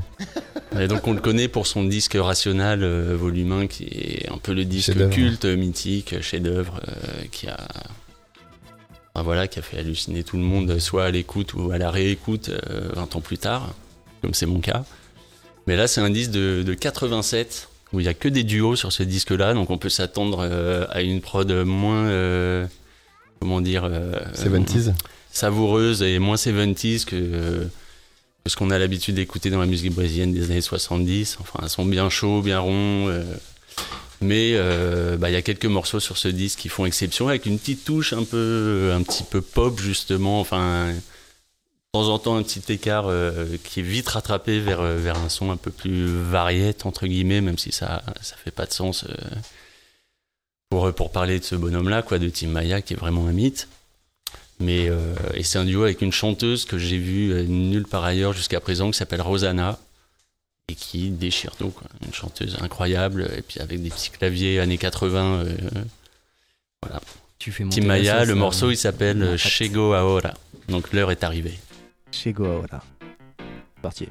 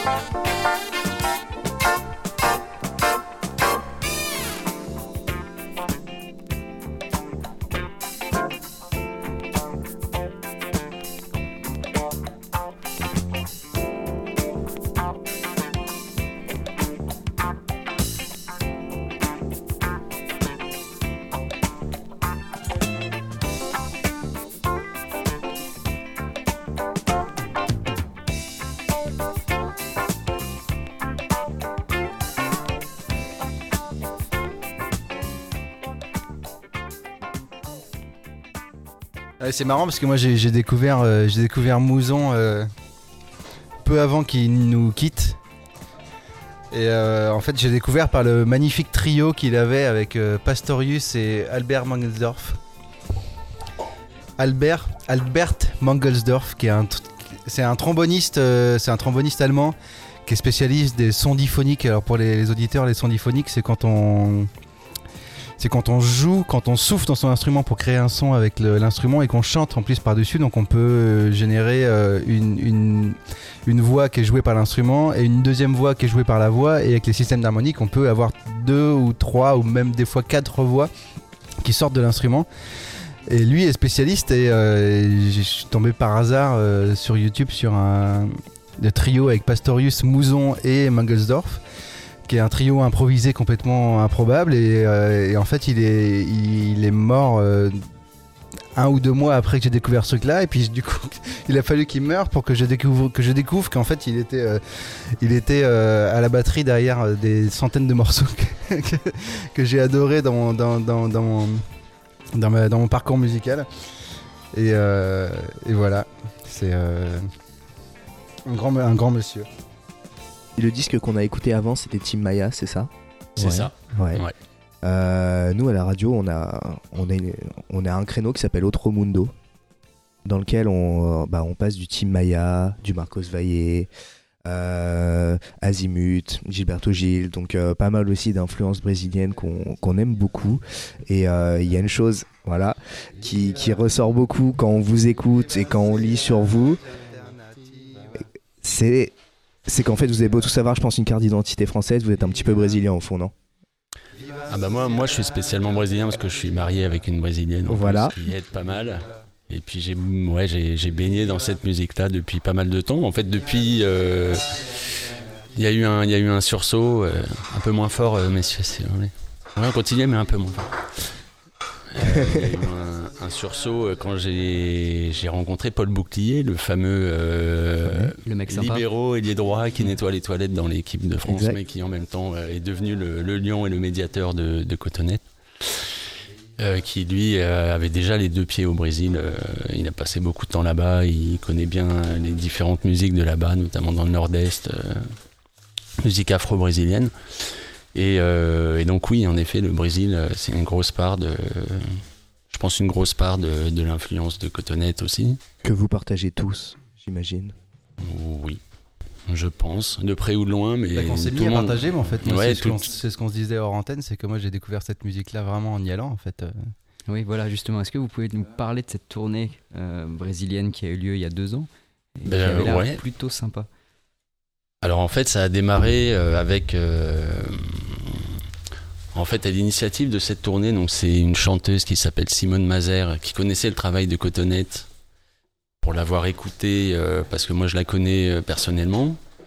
Et euh, elle a découvert via une vidéo YouTube de- de- d'une fête de la musique au Place des Abbesses, c'est ça, non si, si je... Non, c'est par Binge, non Toi non, je crois que c'est pas moi, parce que moi je lui ai fait écouter Ah, des. quoi, la, la- la- la- légende, légende. tout de suite le réel. Ou Voilà, mais on est, on est là justement pour dire ce qui s'est passé en vrai, sans faire parler la rumeur. Et du coup, donc, euh, elle était, elle aimait beaucoup le son justement, un petit peu euh, 70s, un peu vintage euh, de Cotonette, et elle avait déjà sorti un album qu'il avait révélé comme meilleur espoir euh, au Brésil ou quelque chose comme ça en 2015, dans mon souvenir. Et euh, donc j'ai proposé le projet euh, au Cotonette qui était euh, bouillant, évidemment, pour travailler avec une artiste du Brésil et puis pour, faire ce genre de travail qu'ils n'avaient pas l'habitude de faire, à savoir de faire des arrangements, interprétations de morceaux qui étaient tous existants, il n'y avait aucune composition. Et donc, suite à cet enregistrement qui s'est fait ici à Paris, il y a une tournée qui a été organisée en 2017. Et donc, on est parti euh, bah, tous les neuf, moi et les huit cotonnettes, euh, pour faire euh, à la base trois dates. Et puis, en fait, il y en a eu une quatrième. Et puis, il y a eu des petits, des petits gigs euh, un petit peu underground, on va dire, transversaux dans des, dans des endroits euh, assez rigolos, notamment au Pico do Macaco. Voilà, on leur dit bonjour à San Paolo, dans un espèce d'en- d'endroit hirsute euh, complètement, enfin pas du tout un endroit où faire des concerts, mais c'était très rigolo et on a aussi répété là-bas. Et c'est là aussi où les premiers, premiers pas ont été faits avec Di Mello, le fameux chanteur qu'on qu'on a rencontré là-bas et qui, qui a donné lieu à une, collab- une collaboration euh, là-bas aussi pendant la tournée avec Simone Mazer. euh, où écoute. le disque a été enregistré. Qu'on écoute en même temps d'ailleurs. Voilà. Là, on écoute Dimelo, Dimelo, son dernier album. C'est ouais, son deuxième album euh, qui est plus ou moins officiel à l'international, qui est surtout sorti au Brésil et qui s'appelle euh, Imo- Imoriveo. C'est son, sur- surnom à Dimelo, euh, l'immortel, parce qu'il a survécu à un accident de moto, c'est ça? Ouais, qu'il a laissé, je crois, hémiplégique pendant des années et dont il a réussi à. Enfin, du coup, il a, il a repris le dessus et maintenant il. Il a survécu pas qu'à ça, il a survécu, survécu aussi au monde du spectacle et, euh, Ouais. et à la vie et à, Et à la drogue. les affres euh, voilà, qui sont liés à ce monde-là. Aux peines d'amour. Ouais, là, la transition se fait vite, mais en fait, donc du coup, on est passé de cette tournée qui était donc incroyable parce qu'on a fait deux dates euh, au CESC de Copacabana à Rio dans une. Enfin, c'était c'était Magnifique, génial. magnifique, magique. C'est une arène, en fait, le public est tout autour en rond, comme dans un cirque ou dans un peu un Magic Mirror. Enfin, c'était incroyable. Plus. euh, Enfin voilà, c'était un peu le. Pour, pour Cotonette, en tout cas, ça a été, ça a été génial. Un autre, Euh, ouais, un autre climax quoi. Après le Kazakhstan dont on, Mm. qu'on a évoqué au début. euh, Là, c'était la réalisation, Ouais. je crois, d'un truc qui, qui, les, qui, leur, euh, qui les démangeait depuis longtemps. Et puis, et puis bah, du coup, le- l'occasion s'est présentée et puis on a, on a foncé. Quoi. Et je crois que ça leur a plu. Ça a permis aussi de un peu recentrer les choses. De, de- Bah, ça a concrétisé, euh, plein- ne serait-ce que les, ne serait-ce que l'essence même de Cotonette, puisque le, premier jour où ce fameux printemps 2004 où Franck Chatonna vient me voir pour euh, monter Cotonette, il m'a donné les tables, de la loi du projet et la première loi c'était on va montrer on monter euh, le meilleur groupe de, jazz funk euh, funk français de l'histoire espèce de Earth and Fire français avec inspiration brésilo-américaine européenne. Ça, c'était l'acte l'acte 1 des tables de la loi. Et l'acte 2, c'était euh, le but de ce projet d'aller jouer au Brésil. Et il n'y avait pas d'acte 3, enfin il n'y avait pas de troisième loi, il n'y avait que deux lois en fait dans les tables de la loi de Cotonette. Et en fait grâce à Binge et grâce à cette tournée qu'on a fait avec Simone Mazer, un jour on s'est retrouvé les huit Cotonettes euh, sur la plage de, Rio euh, à aller se baigner et après on a été en balance dans ce lieu magnifique, euh, le CES Copacabana. Et du coup on a fait ce premier concert euh, de, ce premier soir des deux soirs euh, à Rio et on a fini euh, d'ailleurs la fin du concert Franck et moi on a embrassé carrément le sol de, le sol de Rio quoi le sol de, la salle de Copacabana parce qu'on avait en fait pour moi, Cotonette, c'est un peu ce que dit Binge dans le sens où on s'est recentré. Cotonette, pour moi, commence réellement à cette. Ça commence là où ça s'arrête, quoi. C'est comme euh, disait euh, le Christ. euh, euh, cherche et tu trouveras ou euh, trouve euh, non enfin ça c'était le, Christ et puis Nietzsche il dit euh, maintenant qu'on a trouvé euh, on peut chercher et ça commence là en fait c'est à dire que une fois qu'on a on a on a résolu euh, l'acte 2, enfin on l'a on l'a rempli, ou je sais pas comment on dit, on l'a on l'a exaucé, on l'a réalisé. On l'a ouais, on l'a check et on était tous là avec le public de Rio à ce moment-là euh, et on avait vraiment euh, pour le coup, euh, je le dis pas souvent euh, dans Cotonette, mais on avait super bien bossé, on avait fait bien notre taf. Et euh, on avait fait un super concert et euh, du coup fier de fier de cet instant-là, euh, euh, je me suis dit euh, c'est parti quoi. Là là une fois qu'on a fait ça, euh, il y a un côté euh, comme dit Farid souvent le guitariste, tu vois, c'est que du bonheur. euh, après c'est que du bonus. Euh, à partir de là, c'est que tout- ce qui nous arrive de toute façon, c'est déjà en plus. Donc euh, donc c'est quand même quand même sympa quand tu quand tu quand es dans une aventure et que c'est comme ça et que que, que tu sais que c'est déjà gagné. euh, c'est agréable comme position quoi. voilà. C'est comme si on est c'est comme si on c'est comme si on avait passé une nuit avec Beyoncé quoi. Tu vois tous les tous les 8. Et est-ce que la troisième table de la loi, justement, ça serait pas, après avoir fait la tournée au Brésil, de, de faire un projet commun avec. euh, Beyoncé? Alors, pas Beyoncé, mais avec justement une, une légende brésilienne qui vous inspire beaucoup. Je pense à Dimelo, là, pour le coup. Et je pense à votre actualité euh, prochaine, euh, Ah, il, est fort, il est fort. qui, euh, je crois que fin mai, vous allez sortir un, un projet avec Dimelo. Ouais, ouais. Alors, pour ceux qui, qui nous écoutent et qui connaissent pas Dimelo, c'est une voix de la, de la soul et du funk brésilien euh, qui a eu beaucoup de succès avec la sortie de son album en 1975. Et, euh, et c'est un album en fait qui a, eu plusieurs vies parce que avec justement avec les DJ, avec ces, ces amateurs de rare groove, ces gens qui collectionnent des vinyles, qui ont exporté euh, sa musique au-delà des frontières brésiliennes, qui ont fait qu'aujourd'hui bah, son, son album, surtout l'original, est à un prix indécent sur Discogs. Et on remercie euh, notamment Superfly d'avoir fait des rééditions. euh, la réédition, la réédition est aussi 2010. à un prix indécent maintenant. hein. oui, en effet. Mais là, je crois qu'on est sur du 399 sur le, pour l'original sur Discogs. ouais, ouais. Plus, c'est et assez plus. énorme. Et du coup, tout ça pour dire que euh, bah, fin mai, vous allez sortir un nouvel album en collaboration avec Dimelo. Ouais. Et donc, euh, est-ce que c'est pas encore un nouveau cap pour vous? Ah bah Toujours fond, plus hein. dans le rêve Alors, en tout cas, pour moi, c'est un nouveau cas parce que moi, j'ai découvert l'album de 75 euh, en 2017. Comme quoi, il est jamais trop tard. Et en fait, euh, j'ai découvert, découvert cet album parce que on allait travailler avec Dimelo et qu'on on travaillait dessus, mais surtout, moi, j'ai pris une grosse claque sur la conception de l'album et sur la façon dont il avait pu voyager parce que il y a, y a Hermeto Pasquale derrière, il y a des arrangements ultra exigeants, il y a des morceaux avec quatuor à cordes et moog et voix et bandoneon. Enfin, il y a, y a une orchestration qui n'était pas du tout euh, une orchestra- l'orchestration typique de ce qui peut, en tout cas, d'une musique qui peut s'exporter, notamment sur les sur les dance floors et dans les clubs. Et et du coup, ça a mis la barre très haut, quoi, parce que euh, le- les personnes qui ont travaillé sur cet album sont des personnes qu'on admire tous euh, de, de pas que de renom justement, on admire tous parce que c'est des gens qui sont signes de qualité, qui sont signes de, sincérité et, euh, et ça a mis la barre très haut et du coup ça a impulsé ça a impulsé quelque chose parce que quand on s'est retrouvé euh, euh, du coup je prends peut-être le, pas sur ce que voulait dire Flo mais un des points majeurs de cette tournée c'est une scène dans une cuisine c'est-à-dire que moi j'étais en train de dormir euh, parce qu'on avait, euh, on avait passé toute la soirée, euh, toute la nuit d'avant avec Flo à écouter de la musique, à se faire découvrir des trucs en regardant les étoiles de San Paolo.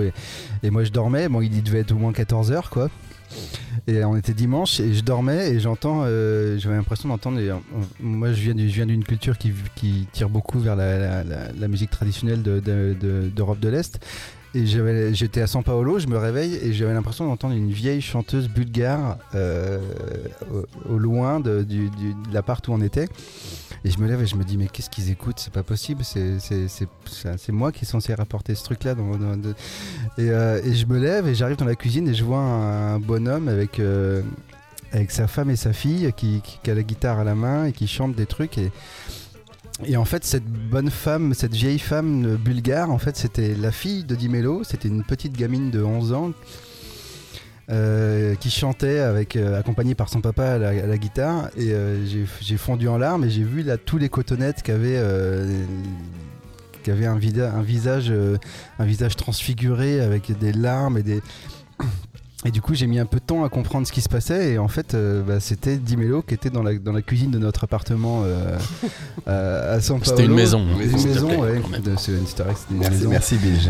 Avec, euh, Merci, avec Bill, sa- faut avec leur sa dire. On fait les guitare, choses sa bien. femme et sa fille euh, qui, qui venaient proposer grosso modo à Cotonette euh, c'est des- c'est- c'est les, les morceaux qu'il avait composés euh, ces dernières années et qui, et qui voulaient qu'on enregistre. quoi. Ces 40 dernières années. Ces 40 dernières années, ouais. Et, et, euh, et donc cette scène, était, cette scène était complètement improbable et surtout moi je réalisais pas du tout. Il a fallu que, il a fallu que qu'après justement Flo ou, ou Polo m'explique un peu le- les, les, les tenants et les aboutissants de tout ça pour que je me rende compte de ce qu'on venait de vivre quoi. Et euh, merde, je me souviens, je me souviens plus où on était. Le, oui, la, la, la rencontre. Enfin, la cuisine, la cuisine. la cuisine. Il y a eu un truc humain, en fait, euh, avant, euh, avant tout l'amour qu'on avait, euh, enfin, que et que moi j'ai- je me suis mis à avoir pour, euh, pour ce bonhomme-là et la musique qu'il prodiguait. Il y a eu une, une aventure humaine de voir. Je sais pas, pour moi, c'est comme si euh, je- j'allais, euh, je, je prenais un BNB euh, aux États-Unis, et puis il y a, Isaac Hayes qui arrivait dans ma cuisine et qui, C'est exactement ça. qui, qui, qui se mettait à chanter avec sa guitare euh, et qui me disent bon bah écoute ça c'est mes dernières compos j'aimerais bien qu'on les fasse ensemble. Et et t'es là et tu te dis mais euh, comment c'est- je- tu, tu tombes des nues en fait. Il y a, y a- il y a pas de mots pour ça. Il y a, il y a juste des échanges de regards et surtout dans le groupe. Moi je regardais les gens du groupe et je me disais putain mais c'est- qu'est-ce qui, se passe qu'est-ce qui est en train de se passer c'est merveilleux. Et, euh, et justement, ça, a instigé, euh, ça a instigé un, un- une, quelque part un- une responsabilité de de pas de pas faire ça à moitié, de pas faire ça euh, de pas faire ça euh, et du coup Dimelo était à peine parti de la maison que on s'est mis à relever les morceaux en question, à récupérer du coup, j'ai centralisé sur mon ordi les, les, parce que tout le monde avait les, téléphones pour filmer, les dictaphones pour enregistrer ce qu'ils faisaient. Parce que grosso modo, peut-être que je schématise, mais euh, quand je suis arrivé, ça jouait. À la fin, il est parti au bout de grosso modo deux heures et, euh, en partant, il a dit bon bah on va enregistrer ça. Et il avait chanté pendant une heure euh, ses dernières compos et donc nous les seules traces qu'on avait de ce truc-là, c'était ce qu'on avait enregistré avec les téléphones et les dictaphones et donc on a passé, euh, on a passé, on a fait tous une nuit blanche pour euh, pour pour relever, choper les grilles, choper les mélodies, choper tout ce qui pouvait faire qu'on puisse réarranger ce avec avec la formation de Cotonets qui venait de nous déballer.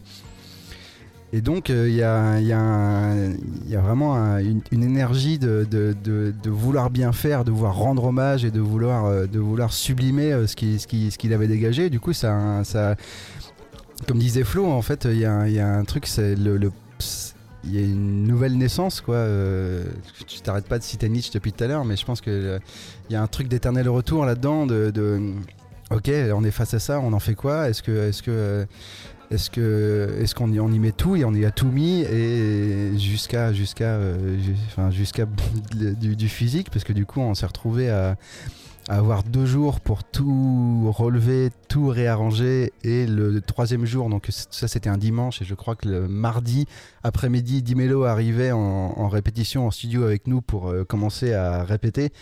Et il fallait qu'on ait tout arrangé d'ici là. Donc on a peu dormi on a on a, on a, on a, bu, on a beaucoup, co- on a beaucoup cogité et du coup ça, ça, ça, a vraiment impulsé un truc. euh, ça, ça, ça- ouais, c'était vraiment une renaissance, euh, mais au sens, euh, au sens littéral du terme. Quoi. On n'est pas dans la, dans la transfiguration, c'est vraiment une renaissance littérale. Et et voilà, je, je, je commence à être trop ému, alors je vais laisser, je vais laisser le micro. À Flo et du coup je pouvais passer la main à Flo euh, euh, en, lui- faisant un petit hommage aussi parce qu'il se trouve que euh, avait- comme c'était un moment un, mo- un moment spontané il n'était pas sûr qu'on puisse revenir au Brésil pour enregistrer avec lui. Il n'était pas sûr qu'on ait les moyens de le faire venir enregistrer en France donc il fallait qu'on fasse ça sur place. Où faire ça quand faire ça comment faire ça et en fait Florian a, Florian a pris les devants. euh, je, je, je suppute que ce soit évidemment euh, impulsé par l'énergie qui avait été, qui avait été prodiguée par le premier concert avec Simone en, en arrivant au Brésil où il a embrassé la terre. Il, s'est dit euh, c'est là, c'est maintenant, c'est il faut. Et, Flo nous a dit bon les gars, je, je, je, produis, on va louer un des meilleurs studios de, de, de São Paulo, un des meilleurs stu- studios du Brésil. On met tout, on met tout sur la table pour que ce soit, pour que ce soit représentatif de, ce- de, de l'amour qu'on a envie de mettre là-dedans et et ça y est, je, je défaille et je te.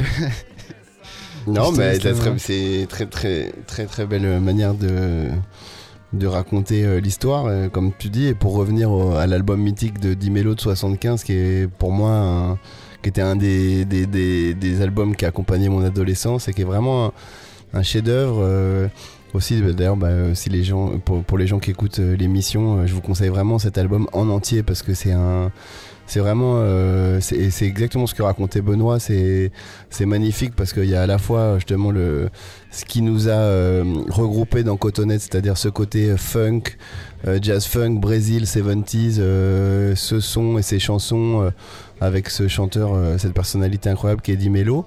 Et donc il y a tout un côté du disque euh, qui est un simple album, euh, donc qui est très court, hein, ça, dure 36 minutes en tout, il y a une dizaine de chansons.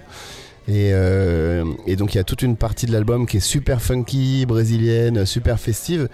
Et grâce ou à cause de la présence de Hermeto Pasquale qui réalisait l'album, donc qui est un grand musicien, compositeur, percussionniste, polyinstrumentiste brésilien. Euh, génial. Et euh, il y avait euh, merde, j'ai oublié son nom. euh, Astor Piazzolla. euh, Astor Astor- Piazzolla. Tout simplement Astor, Astor Piazzolla. Donc ils étaient en studio euh, à Sao Paulo, je crois.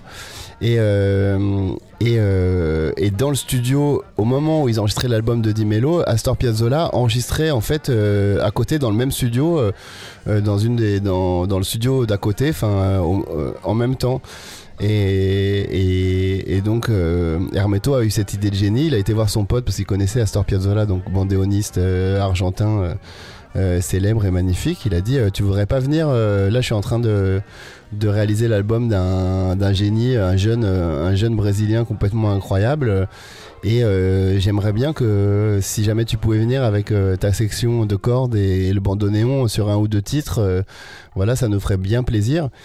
Et, euh, et donc, Astor s'est pointé euh, avec les cordes et ils ont gardé le côté justement synthé analogique Moog euh, qu'on peut retrouver sur l'album, mais il y a 3-4 morceaux et donc comme dit Mello, a les deux côtés, le côté soleil, funk, et, mais il a aussi le côté favela, euh, sombre, euh, euh, un peu- spleen baudelairien, quelque part. ouais, un peu, un, peu, euh, exactement. Et, et grâce à ce côté argentin, euh, le côté euh, spleen du, du personnage est apparu dans l'album. Donc c'est un, c'est un album qui, a qui, qui est hallucinant parce qu'on passe du, du jour à la nuit en, en, en- en deux morceaux, mais c'est tout aussi beau et, et effectivement, comme dit Benoît, il y a, des morceaux euh, qui, sont des, pièces euh, uniques de l'histoire de l'humanité. Donc on retrouve euh, des arrangements avec à la fois du moog et du bandoneon et des cordes, des mélanges qui n'existent nulle part ailleurs que, sur cet album. Et moi, donc, je suis fan. Et en plus de ça, c'est un artiste qui, à l'époque, n'a rien fait après, donc a complètement disparu. Et dans l'histoire de la musique, euh, moi j'ai un autre exemple, euh, Don Blackman, quoi, pour la, pour, pour la musique américaine, qui a fait son album, euh, son deuxième album dans les années 90, euh, donc euh, 20 ans après avoir fait son chef-d'œuvre.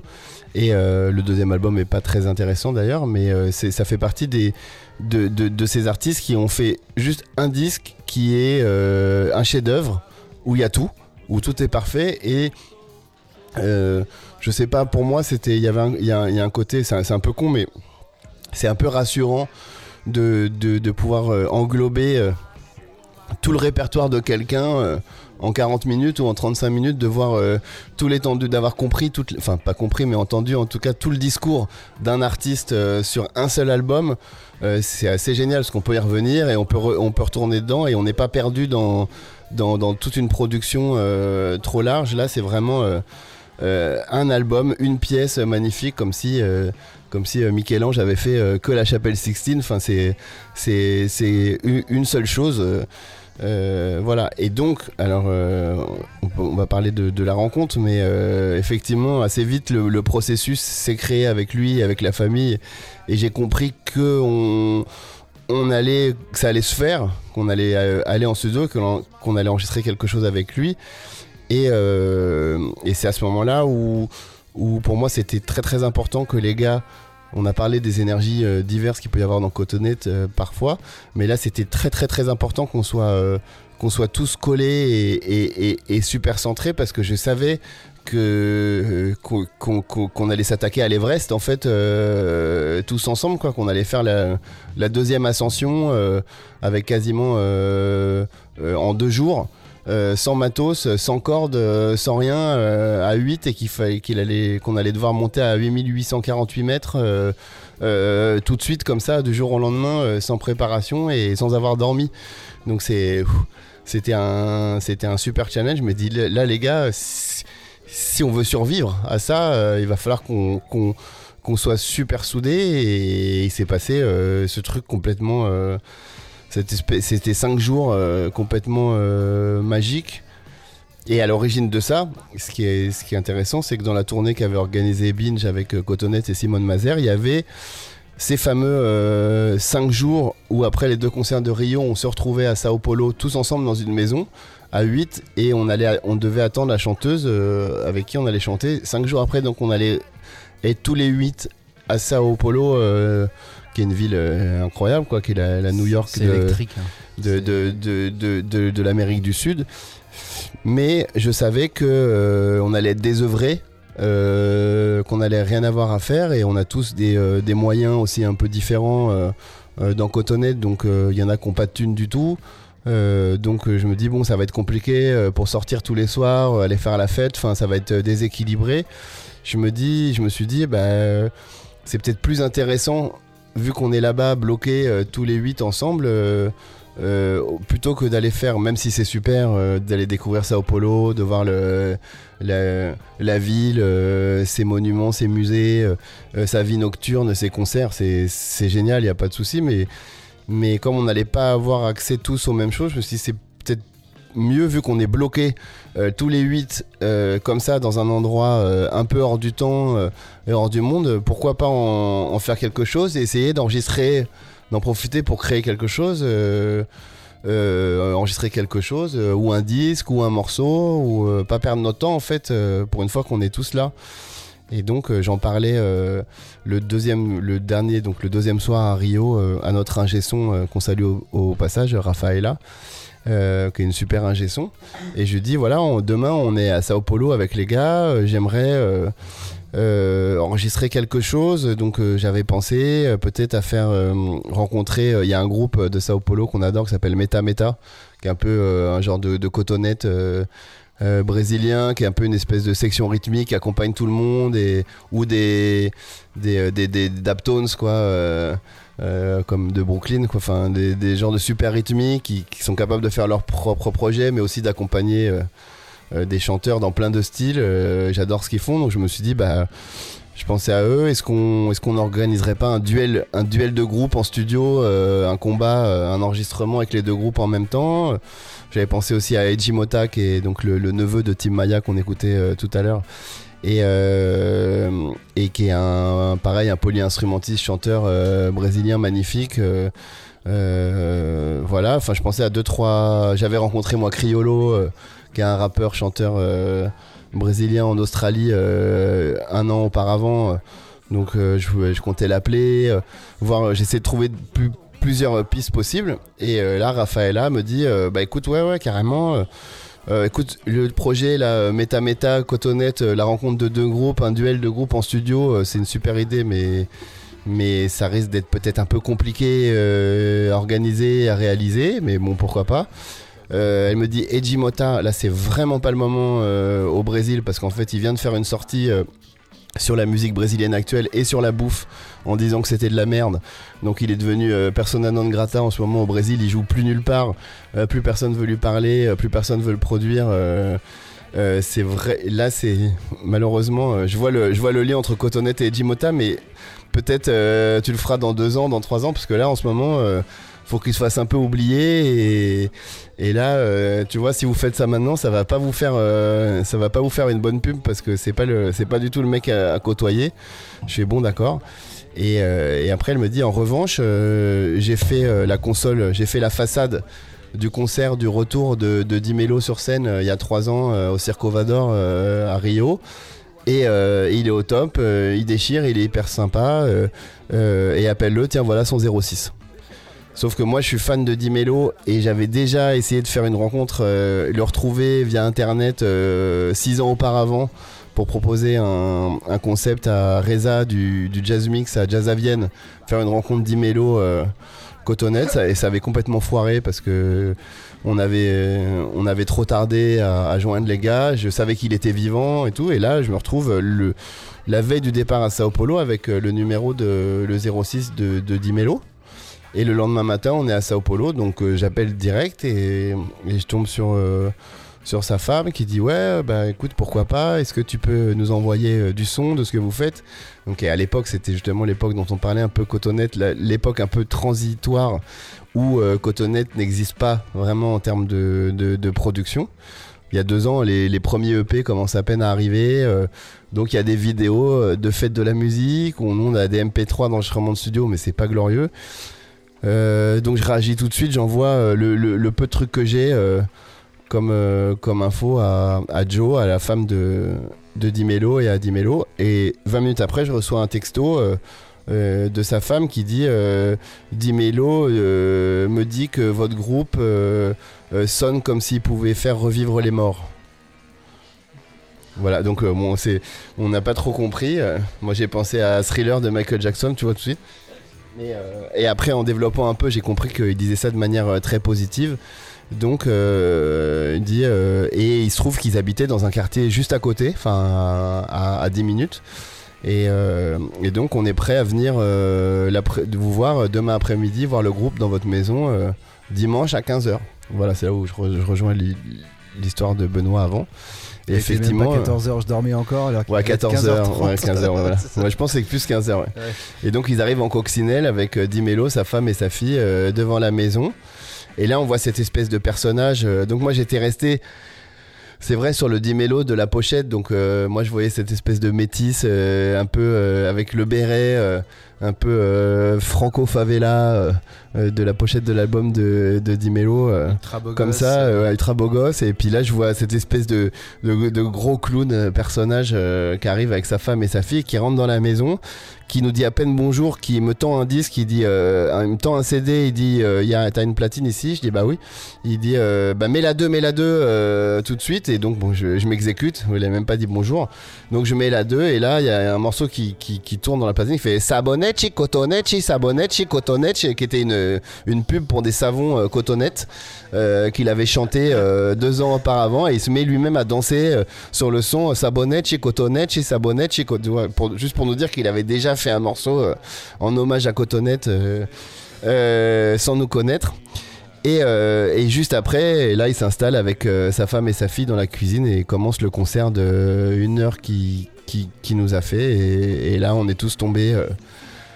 Euh, on a halluciné. Enfin, moi, je, voulais faire un projet, enregistrer quelque chose. Après, on me file le numéro de Dimelo. Il passe à la maison. Je me dis, bon, on va faire, euh, on va boire un café, euh, passer un moment avec lui, faire un selfie avec Cotonette. Et puis, voilà, ça nous servira de photo sur Facebook.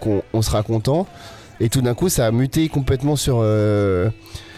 un truc qui pour moi fait partie de, de la folie et de l'ADN de Cotonette avec tous les possibles qu'il y a dans Cotonette depuis le début, mais c'est des possibles qui, qui, qui sont euh, souvent tombés à plat ou qui sont pas arrivés ou qu'on qu'on failli faire que le, le- le projet disparaisse parce qu'il y avait trop de possibles et qui se réalisaient pas. Et là, vu ce qu'on venait de vivre à Rio deux jours avant, je me dis, euh, dans, dans l'esprit de, à partir de maintenant, c'est que du bonus et à partir de maintenant, euh, tout est possible ou tout devient possible sans vouloir euh, plagier Nicolas Sarkozy.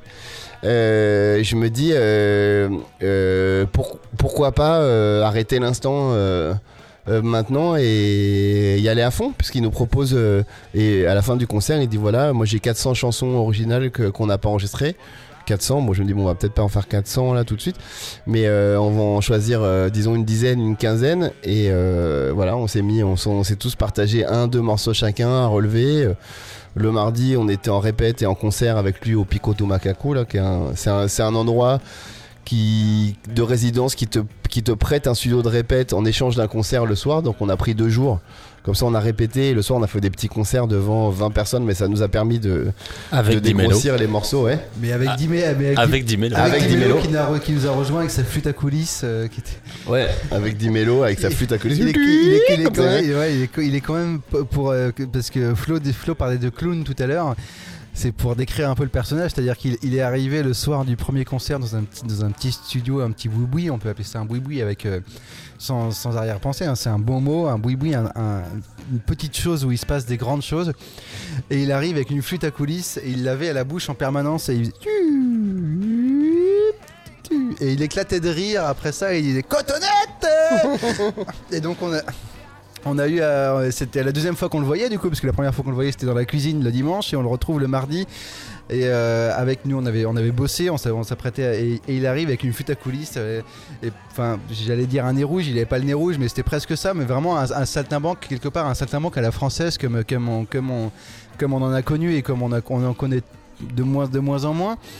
Et on s'est dit, mais, mais putain, c'est incroyable qui, qui c'est ce personnage.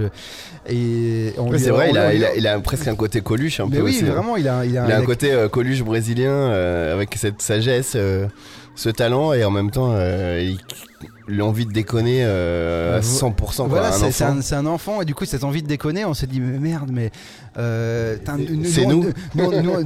D'abord c'est nous et après on s'est dit merde, on a bossé pendant 48 heures, qu'est-ce que quand quand même, on, on- qu'est-ce que ça va être? Et on lui a filé un 58 et un On lui a filé un micro et là, on, a, ouvert la tranche et là, c'est parti. Quoi. Il, a, dit, deux mots et il a une voix qui résonne comme si, euh, comme si toute la culture du, monde euh, était, retranscrite dans, son- larynx. Euh, et voilà, et du coup, un petit concert au Pica de Macao. Le lendemain, on re-répète et re- reconcert le soir avec lui. Il y a sa fille qui a chanté avec nous parce que sa fille qui avait 11 ans à l'époque, Gabi, qui en a, euh, qui doit en avoir 14 ou 15 maintenant. euh, à qui avait chanté dans la cuisine que j'avais pris pour une grand-mère bulgare Bulgare, oui. Qui en fait était une petite brésilienne de 11 ans, est venue chanter avec nous euh, et avec lui. Et du coup, on s'est retrouvé avec à, de- à- à accompagner Dimelo qui qui qui avoisine les 70 ans et sa fille qui a 13 ans. Et ils sont là tous les deux et ils chantent sur la même chanson. Et en fait, c'est euh, c'est- complètement dingue. On a, enfin, on a l'impression d'avoir la, la même personne, sauf qu'il y y a trois générations qui les séparent et une culture, une culture phénoménale qui les sépare, évidemment. Enfin, il n'y a qu'une génération, mais. non, bah, non, au moins deux quand même, parce que. euh, Bah non, parce que c'est sa fille. Là Oui, mais c'est sa fille, du coup. Il n'y a Oui. qu'une seule génération. Ouais, mais si on considère qu'une génération c'est 25-30 ans. Et, euh, Oui, mais c'est sa fille. Oui, Tu veux dire qu'il a l'âge de son grand-père, d'accord. Non, non, c'est pas ça. Enfin, c'est pour, dire l'étendue, l'é- l'étendue qu'il y avait entre les deux personnages, surtout une petite fluette de 13 ans et un, et un gros bonhomme. Euh, je, sais pas, ça, a fait écho avec Cotonette en fait.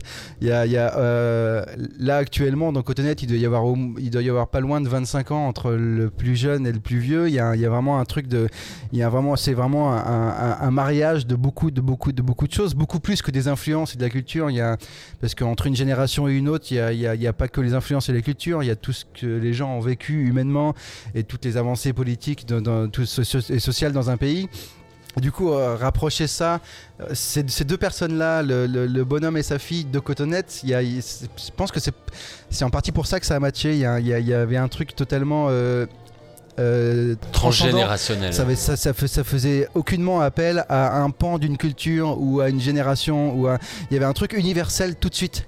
Totalement, euh, totalement euh, hors du temps, instantanément quoi. Vous nous avez vraiment donné envie euh, d'écouter l'album qui va sortir. Donc euh, pour ceux qui nous écoutent, déjà un, allez écouter l'album de Jimelo. Voilà, c'est un De classique. 75. Exact. Et deux, euh, attendez la collaboration qui va sortir fin mai. Et je vous propose que euh, là tout de suite, on, on laisse un petit peu la place à la musique. Il y a un, il y a un disque qui vient d'être mis. Et, euh, et tout à l'heure, on parlera un petit peu de, de nourriture. On va, on va laisser la place à nos chefs euh, et leur laisser expliquer le, le menu du jour. Voilà.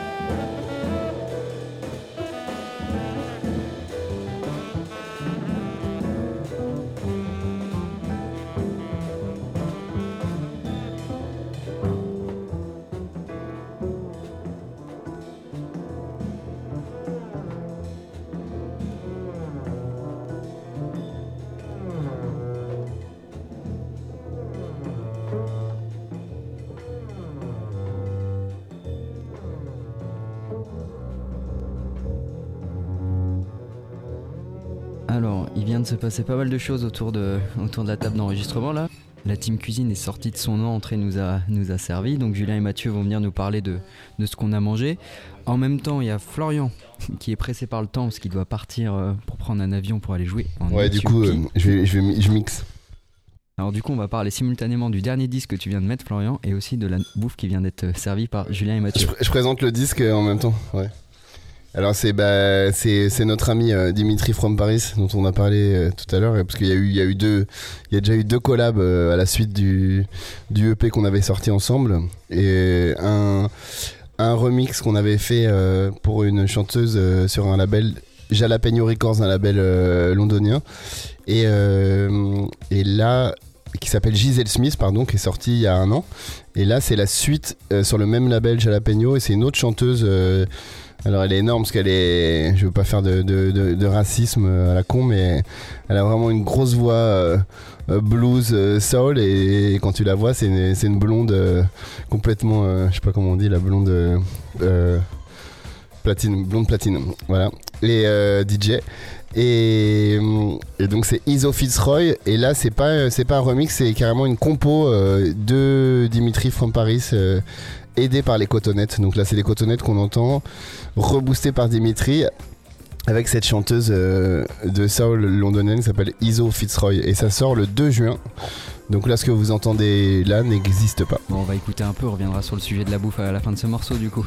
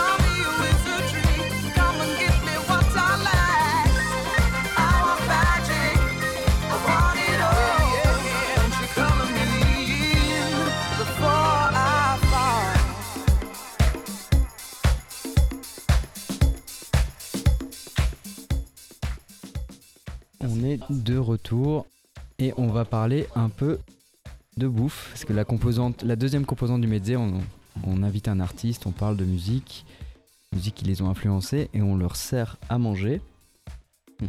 Et c'est délicieux. Et c'est délicieux. Ouais, c'est profondément délicieux. ouais. Et c'est Julien et Mathieu qui sont responsables de ça.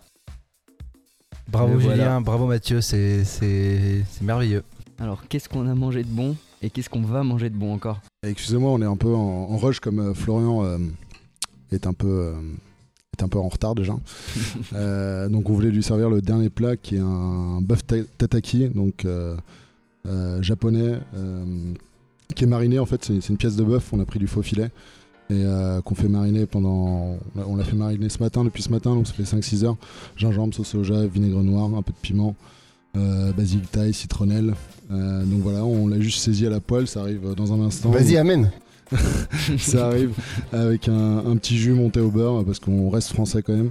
Euh, donc voilà, euh, c'était pour clôturer un peu le, repas. On avait commencé avec une endive, euh, crème de ricotta, fenouil, macro du coup mariné avec un petit jus orange sanguine. Puis après on est parti un peu vers l'Asie avec une sorte de fried rice avec un peu de pak choy, un truc veggie assez bon apparemment. Donc euh, oui, oui, on donc- confirme. donc- On a pris Donc- trois fois, moi. c'est ça. Do- Donc, euh, donc voilà, on finit sur un bœuf tataki. Euh, normalement, on a des thèmes comme ça selon, selon les mezzés. Là, on était un peu en, en- en freestyle. Bon, il y a quand même de l'Asie sur, sur deux plats, mais. donc voilà, j'espère que ça vous a plu. On a bu aussi un peu de vin, ce qui est- on n'avait jamais présenté le vin avant. Donc voilà, on a commencé par un petit blanc, un sauvignon blanc, et puis après, on a, on a continué sur Catherine Rice qui a eu, euh, je crois, euh, pas mal de succès euh, chez. Euh, C'était un Ouais, Riesling. il est en presque liquoreux ce vin, c'est marrant. Ouais, ouais, il a un Car- truc très- carrément, et en fait, ce, ce vin a un, lien aussi avec la musique. Euh, bon, on aime Vice ou, ou pas, euh, mais il y, a y le show d'Action Bronson qui était venu à Paris et qui avait bu en fait Catherine Riss, qui est une vigneronne en fait en, en Alsace et qui produit d'excellents Pinot Noir et, et- et- et Riesling dans, dans ces magnifiques bouteilles. Euh, de vin et, euh, et en fait Action Bronson euh, a bu en fait une de ces bouteilles à Paris. Et ça a en fait fait exploser la cote euh, de, de cette vigneronne. Et, euh, et depuis euh, depuis elle, elle a énormément de succès chez, chez les, chez les amateurs de vin comme chez, chez les experts. Donc on avait bu c'était deux sous de table à cuvée. C'était 2016 il me semble. 2017 C'est comme Ben Harper à Nantes avec le kebab.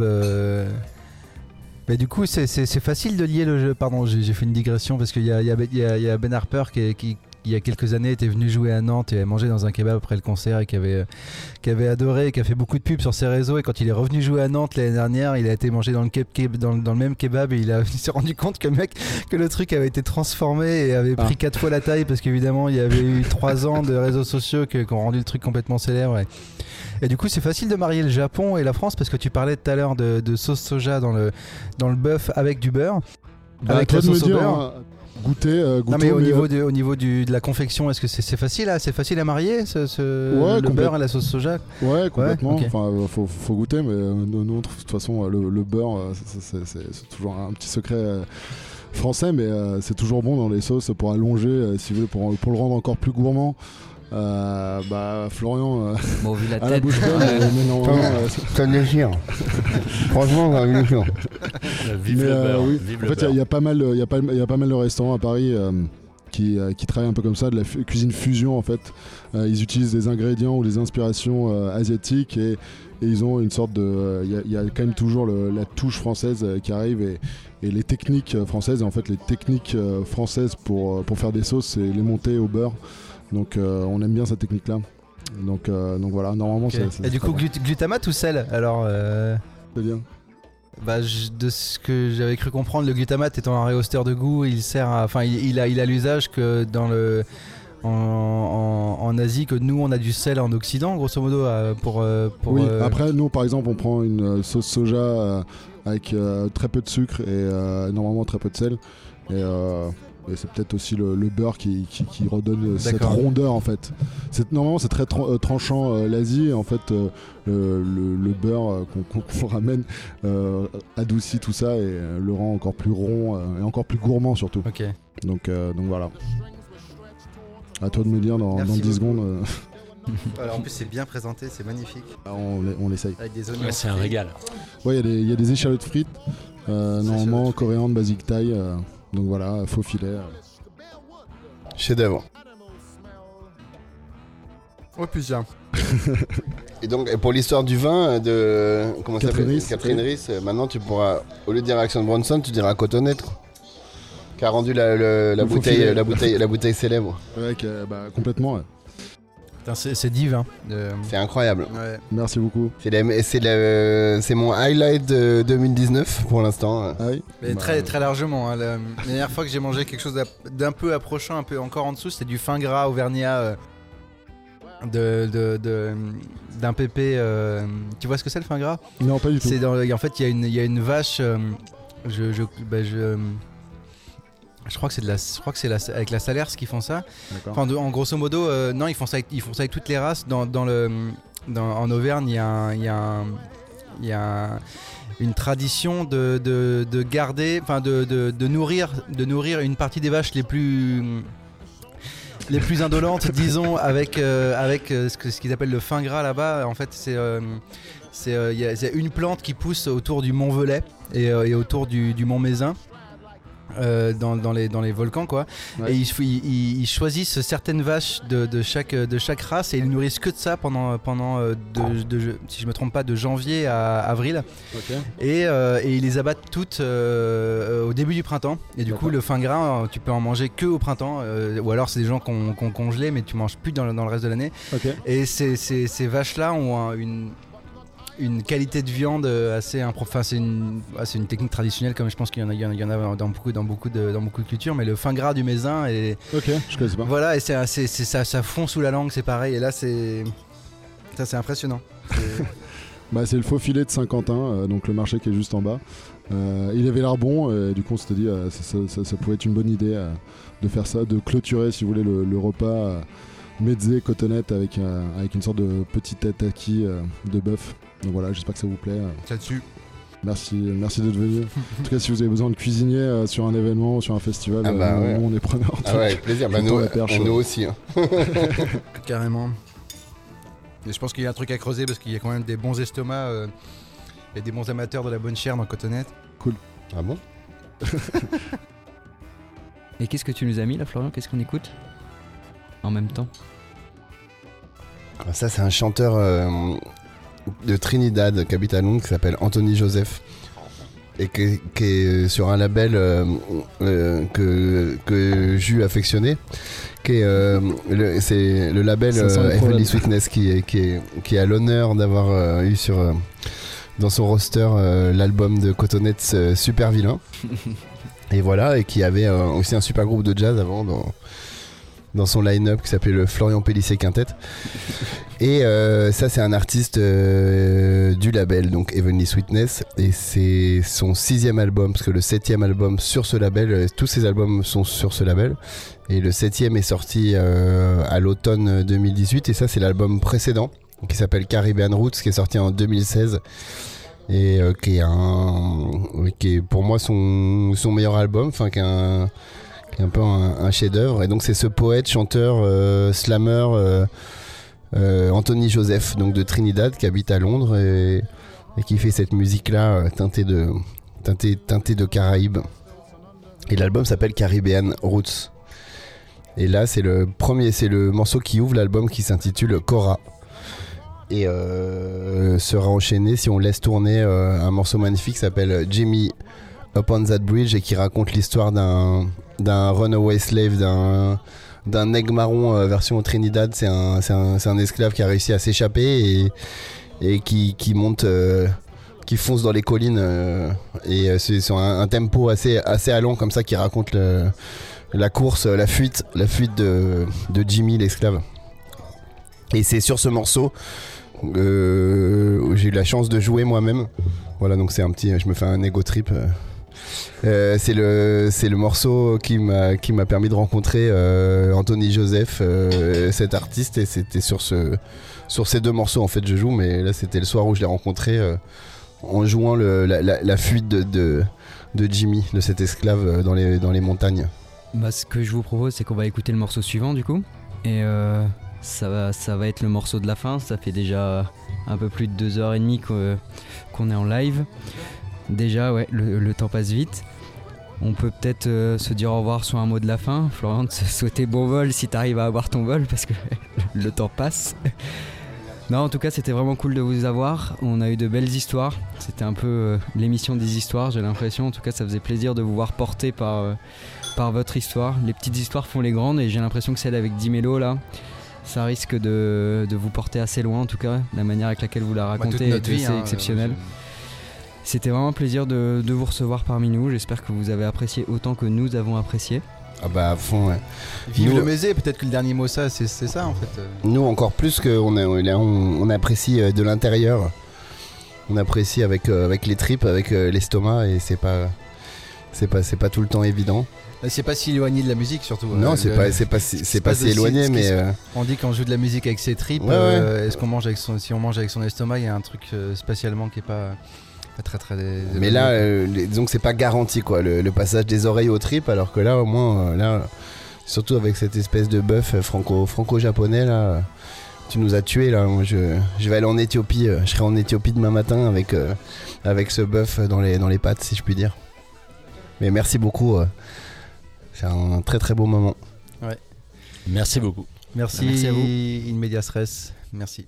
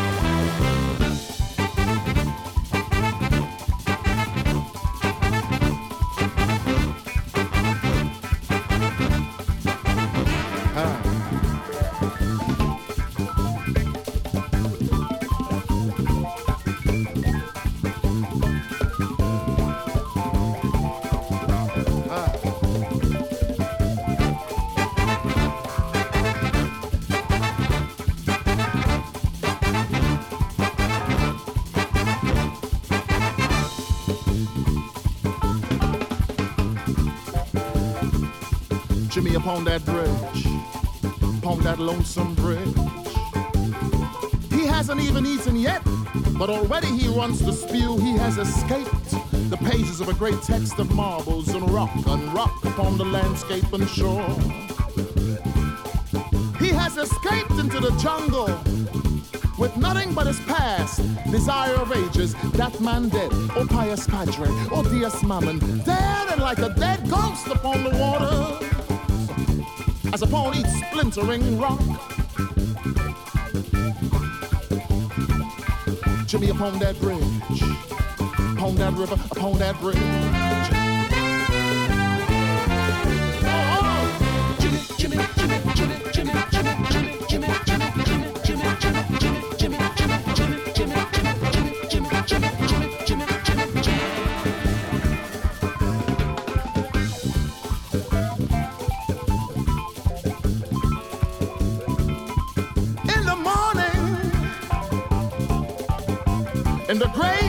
Of dawn, the rain bringing down. The Baptist boats,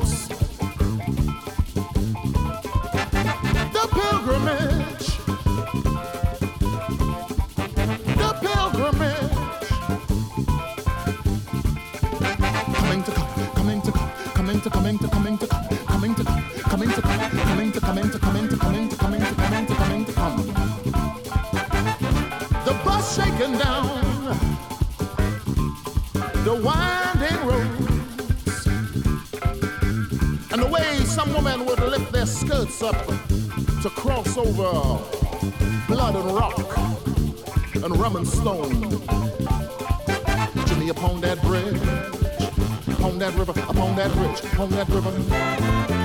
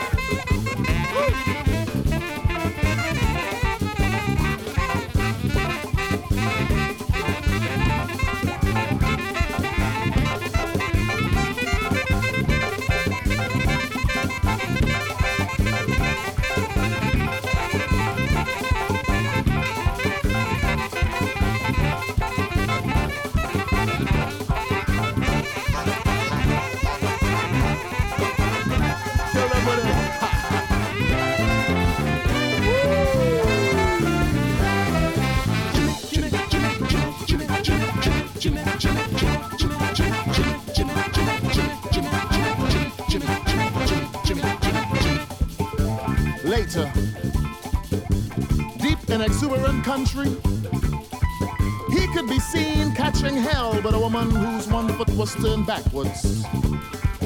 And it was said that if you would ask him, Jimmy would just say, well, you know, he wasn't looking for a wife. He was just looking for a woman who could suck the marrow from his bone.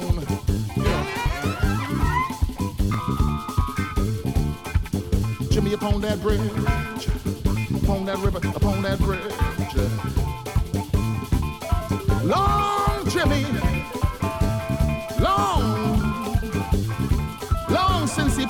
this way. Jimmy, Jimmy upon that bridge, upon that river, upon that bridge, upon that river, upon that bridge, upon that river, upon that bridge, upon that river, upon that bridge, upon that river, upon that bridge, upon that river, upon that bridge. Upon the whip like a penitent child